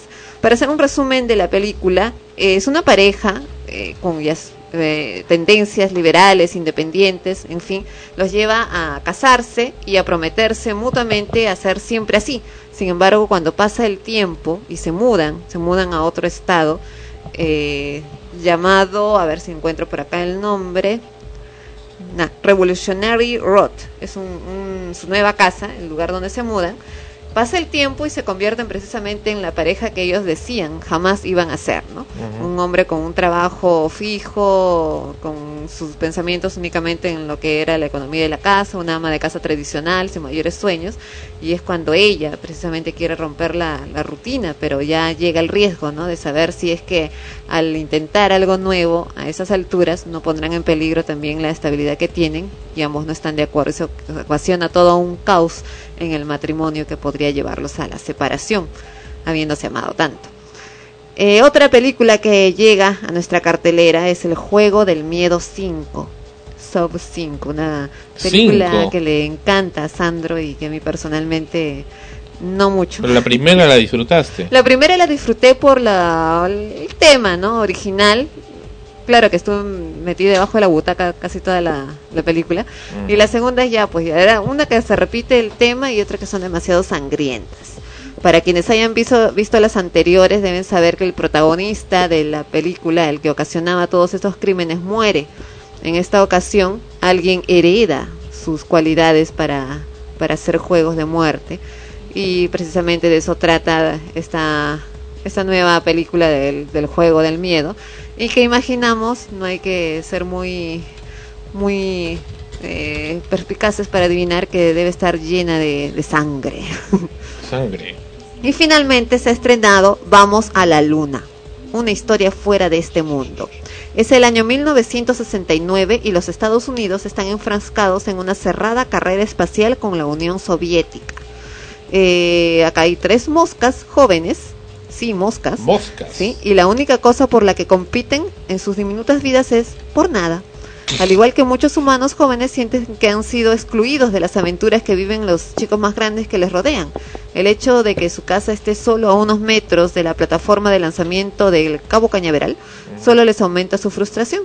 Desesperados por tener algo de acción espacial, esos personajes, eh, uno de ellos nominado Nat, ideó un plan para que él y sus amigos puedan viajar en el Apolo 11, la primera misión tripulada del mundo para alunizar. Es decir, vamos a ver mosquitas dentro del Apolo 11 yendo a la luna. Y ya viene Benicio del Toro con Che, una película que está a punto de estrenarse, si no se estrenó ya, que es una super película, creo, ocho horas en total. Este, y tiene dos partes. Una sí, una, una que se va a estrenar primero y luego la, la siguiente parte. Una película sensacional con Dionisio del Toro, quien hasta. Denicio del Toro, quien del Toro. Benicio con Benicio, T, con Benicio, ahora me corriges. Benicio del Toro, quien ha estado en una conferencia de prensa reciente donde y ese es el tema, la ¿no? Se le confunde el personaje con la persona, Lo ¿no? que pasó con, lo que pasa acá, ¿no? Con Evelyn Ortiz y el famoso personaje de Magnolia Merino. Claro, o sea, él, él personifica al Che, que es un revolucionario, pues, eh, comunista, ¿no? De los años 50, 60. Y bueno, le dicen que qué tan, que le- qué opina de la vida del Che, que si está de acuerdo, que si es si su vida también, en fin, él Es, es simplemente... gracioso, ¿no? Cuando un periodista hace ese tipo de preguntas, claro, también es la cuestión de, la polémica. Y con Pero esta, no sí. puedes hacer una pregunta de esa naturaleza incidiendo como si fueran la misma persona, porque un actor, si interpreta el personaje de un asesino, no significa que también sea asesino y que esté de acuerdo con, con matar, ¿no? Bueno, y ese mismo actor está también con El Hombre Lobo, que ya está terminando de grabarse. Y hace poco vimos también el afiche de Terminator Salvation. Bueno, que realmente le falta algo. Le falta el nombre de Arnold Schwarzenegger, a lo cual ya nos tenían acostumbrados. Y otro próximo estreno que ya se viene y que es recomendable es con Clint Eastwood, que esta vez también actúa con el gran Torino. Torino. Así es. ¿Qué es eso? Es su nombre, el nombre Oh, de su personaje. Torino. Muy bien. Y ahora sí. Se van a dar las últimas palabras de Melissa. Bien, este, se acaba extremos, se acaba extremos y uno puede acabarse antes que eh, Tania y Melissa se despidan para siempre de, de- de su, de su público porque le ha le ha llegado su muerte. Bueno, en fin, este, Acá está Tania con ustedes. Bueno, este ha sido una, Eh, una de- denle el micrófono. experiencia bastante Está la música. bastante importante. También para mí he aprendido bastante aquí. Escucho la Eh, música. eh, he aprendido mucho. ya pues. Y, y no es para siempre, en realidad, ¿no? Ojalá que nos permitan en algún momento poder regresar. Y porque esto eh, eh, me gusta la independencia de este medio, de, al menos de este programa, ¿no? Que tiene la, la libertad de poder expresarse y poder decir lo que lo que siente y lo que piensa y lo que mucha gente eh, quisiera hacerlo, ¿no? Este, bueno, esperemos que esto sea un hasta luego. Y- Como dice la canción que, se- que está sonando en ese momento, precisamente. Claro, no es, un, no es un para siempre ni un adiós, es un hasta luego. Eh, espero ¿cu- regresar. ¿Cuánto tiempo está Tania? Eh, Perdón, está desde noviembre, me parece, ¿no? Sí, estamos noviembre, desde el mes de noviembre. noviembre del año del año 2008, precedente, del año 2008. anterior. Precisamente los escuchas que pueden apreciar el podcast van a apreciar también cómo comenzó Tania, porque hay quienes es- recién se integran a la sintonía de extremos, de frecuencia primera, y aprecian el podcast, ¿no? Entonces estamos apreciando acá que Tania ingresó en el capítulo 36, en el episodio 36 de extremos, y acá vemos con una fotografía. ¿A dónde fue que, que, fu- que llegaron? Araguay. Araguay, Nues- efectivamente. nuestro, nuestra primera nota fue, fue de Araguay, nuestro viaje de aventura acá con, con acá con, una, con las famosas laptops este y de ahí bueno vinieron otros programas donde también estuvieron viendo el tema de los ruidos molestos estuvieron viendo mu- muchas muchas cosas interesantes. El tema de mi perrito también. ¿te del tema del perrito Sambo en fin eh, tantas cosas para con el público. El tema de, de Serahem en fin en fin muchos muchos temas que han compartido y, y también no solamente han compartido la parte de los reportajes sino también han compartido este parte de su vida con ustedes. Y esto va a quedar pues para siempre acá en la eh, sintonía de frecuencia primera muchas gracias Tania por haber estado con nosotros siendo parte de la familia de frecuencia primera la señal de la nueva era Gracias a ustedes por haberme recibido y por haber confiado en, mí. ya chao y ahora está con nosotros eh, Melissa Pesqueira, pesqueira. Pese- ya lo aceptó, por fin. Iba a decir Melissa, a ver, ahora tú dices Melissa Pese. Y deja su micrófono, Tania, y se queda el, mi- el micrófono solitario. Apaga la vela. Ya. Cuelga, lo- cuelga los micrófonos. Todos a dormir. Ya. No, bueno, ya. Este. Quisiera agradecer por darme la oportunidad. Compañero. por eh, darme la oportunidad de aprender y de enfrentarme a diversos retos, ¿no? Diversos temas, me gustaron los temas, fueron muy variados. Eh, no, no estaba con un solo ítem, sino que ya variaba. Y me, me gustaba mucho eso, ¿no? De poder compenetrarme con diferentes personas, eh, poder ayudar a diferentes personas, brindarles a ustedes, nuestros escuchas, eh, diferentes, no sé, tal vez temas que les pueda interesar, de haberlos ayudado. Eh, aparte también creo que fue una promoción así de Huánuco. Bueno, sí, tú, tú dijiste que era de Huánuco, pero no sabía que era pues, acá toda una promotora de, de, Sí, de la Huánuco está de moda, Huánuco está de moda. Así Vale. que vayan carnaval, febrero y el 15 de agosto no se olviden. 15, ¿Qué 15 de agosto? Es el aniversario de Huánuco. Ah, bueno, bueno, y, y también algo que recuerdo es que Tania y Melissa pasaron sus cumpleaños acá y hemos pasado una Navidad y un año nuevo también en frecuencia. Tan primera. estaba malita. No, no, pero estábamos dentro del tiempo, ¿no? Dentro del tiempo. Sí. Muy bien. Ana Rosa, algo para concluir y ahora sí ya final del programa. Bueno, agradecerles su participación. Estoy con dos micrófonos. Este, este. Golosa. agradecerles su participación acá en Frecuencia Primera, porque al margen de, de los diferentes temas que presentaron, también fue el hecho de presentarlos desde una óptica muy diferente a lo que están acostumbrados, y nosotros también me incluyo, como escuchas, como público, acostumbrados a ver y escuchar en otros medios, ¿no? en, televisión y en radio también, en, en prensa escrita, eh, por la óptica que, que les dan, por los intereses que tienen determinados medios. Se trabajó aquí siempre los reportajes eh, tratando de ser completamente objetivos y sin ninguna presión de, de nadie para poder llevarlos a cabo con total libertad, independencia y sobre todo eh, que no se sintieran tampoco ellas ni presionadas ni obligadas a hacer algo que, que no les pareciera, ¿no? y lo llevaron a cabo de esa forma. Por eso es que también al salir los reportajes y, las entrevistas y todo se siente todo pues muy natural y muy fresco porque así es como fue llevado a cabo. Y eso, eso, y sí, yo espero que, que más adelante vuelvan, aunque Sandro dice que, que ya murieron. La muerte. Y si yo se pone a bailar, yo soy la muerte. Bueno, en fin, el público también ahí va a llorar. Ahí tienen algunos eh, escuchas que son admiradores, Admiradores. De, de la señorita Zavala y también de la señorita Pecheira acá presente. Ver, a ver. Eh, pero en fin. Y, y, eh, Noemí está con nosotros y, y esta, ella, bueno, y cambia la música, llega la- y cambia la música, la música característica que Bake in Space, que es la, la música característica del programa. Y está Noemí, quien eh, va a estar a prueba durante una semana a ver si le gusta el castigo. Y eh, bueno, va a tomar la, la posta del micrófono que dejó Tania hace un momento en forma simbólica ha colgado su micrófono y vamos a ver si, si Noemí acepta el castigo durante los siguientes tres torturadores meses. Estoy asumiendo el compromiso para los tres siguientes meses para a seguir con el castigo que Tania y Melissa han, han- han- Parece un reality show. Parece un reality, a ver hasta cuándo aguanta. No, de verdad, el nombre, sí. Bueno, espero eh, que los reportajes que hagamos en estos tres meses sean de todo su agrado y nada, que nos escuchen todos los de acá en adelante. Nada más. Gracias, este Noemi, con nosotros. Y bien, Tani y Melissa, mucha suerte en su vida y esperamos de verdad, en serio, tenerlas pronto nuevamente por acá en, los estudios de frecuencia primera, ya sea en extremos o en el programa que ustedes gusten. Siempre esta es su casa y están abiertas las puertas para ustedes. Gracias, amigos escuchas. Hasta la próxima semana en frecuencia primera, extremos, episodio 48. Extremos llegó a ustedes por cortesía de cotear.pe. En el Perú, comprar o vender por internet es cotear. Este programa se retransmite en el earthmusicnetwork.com slash extremos. Escriba a extremos, extremos arroba frecuenciaprimera.org.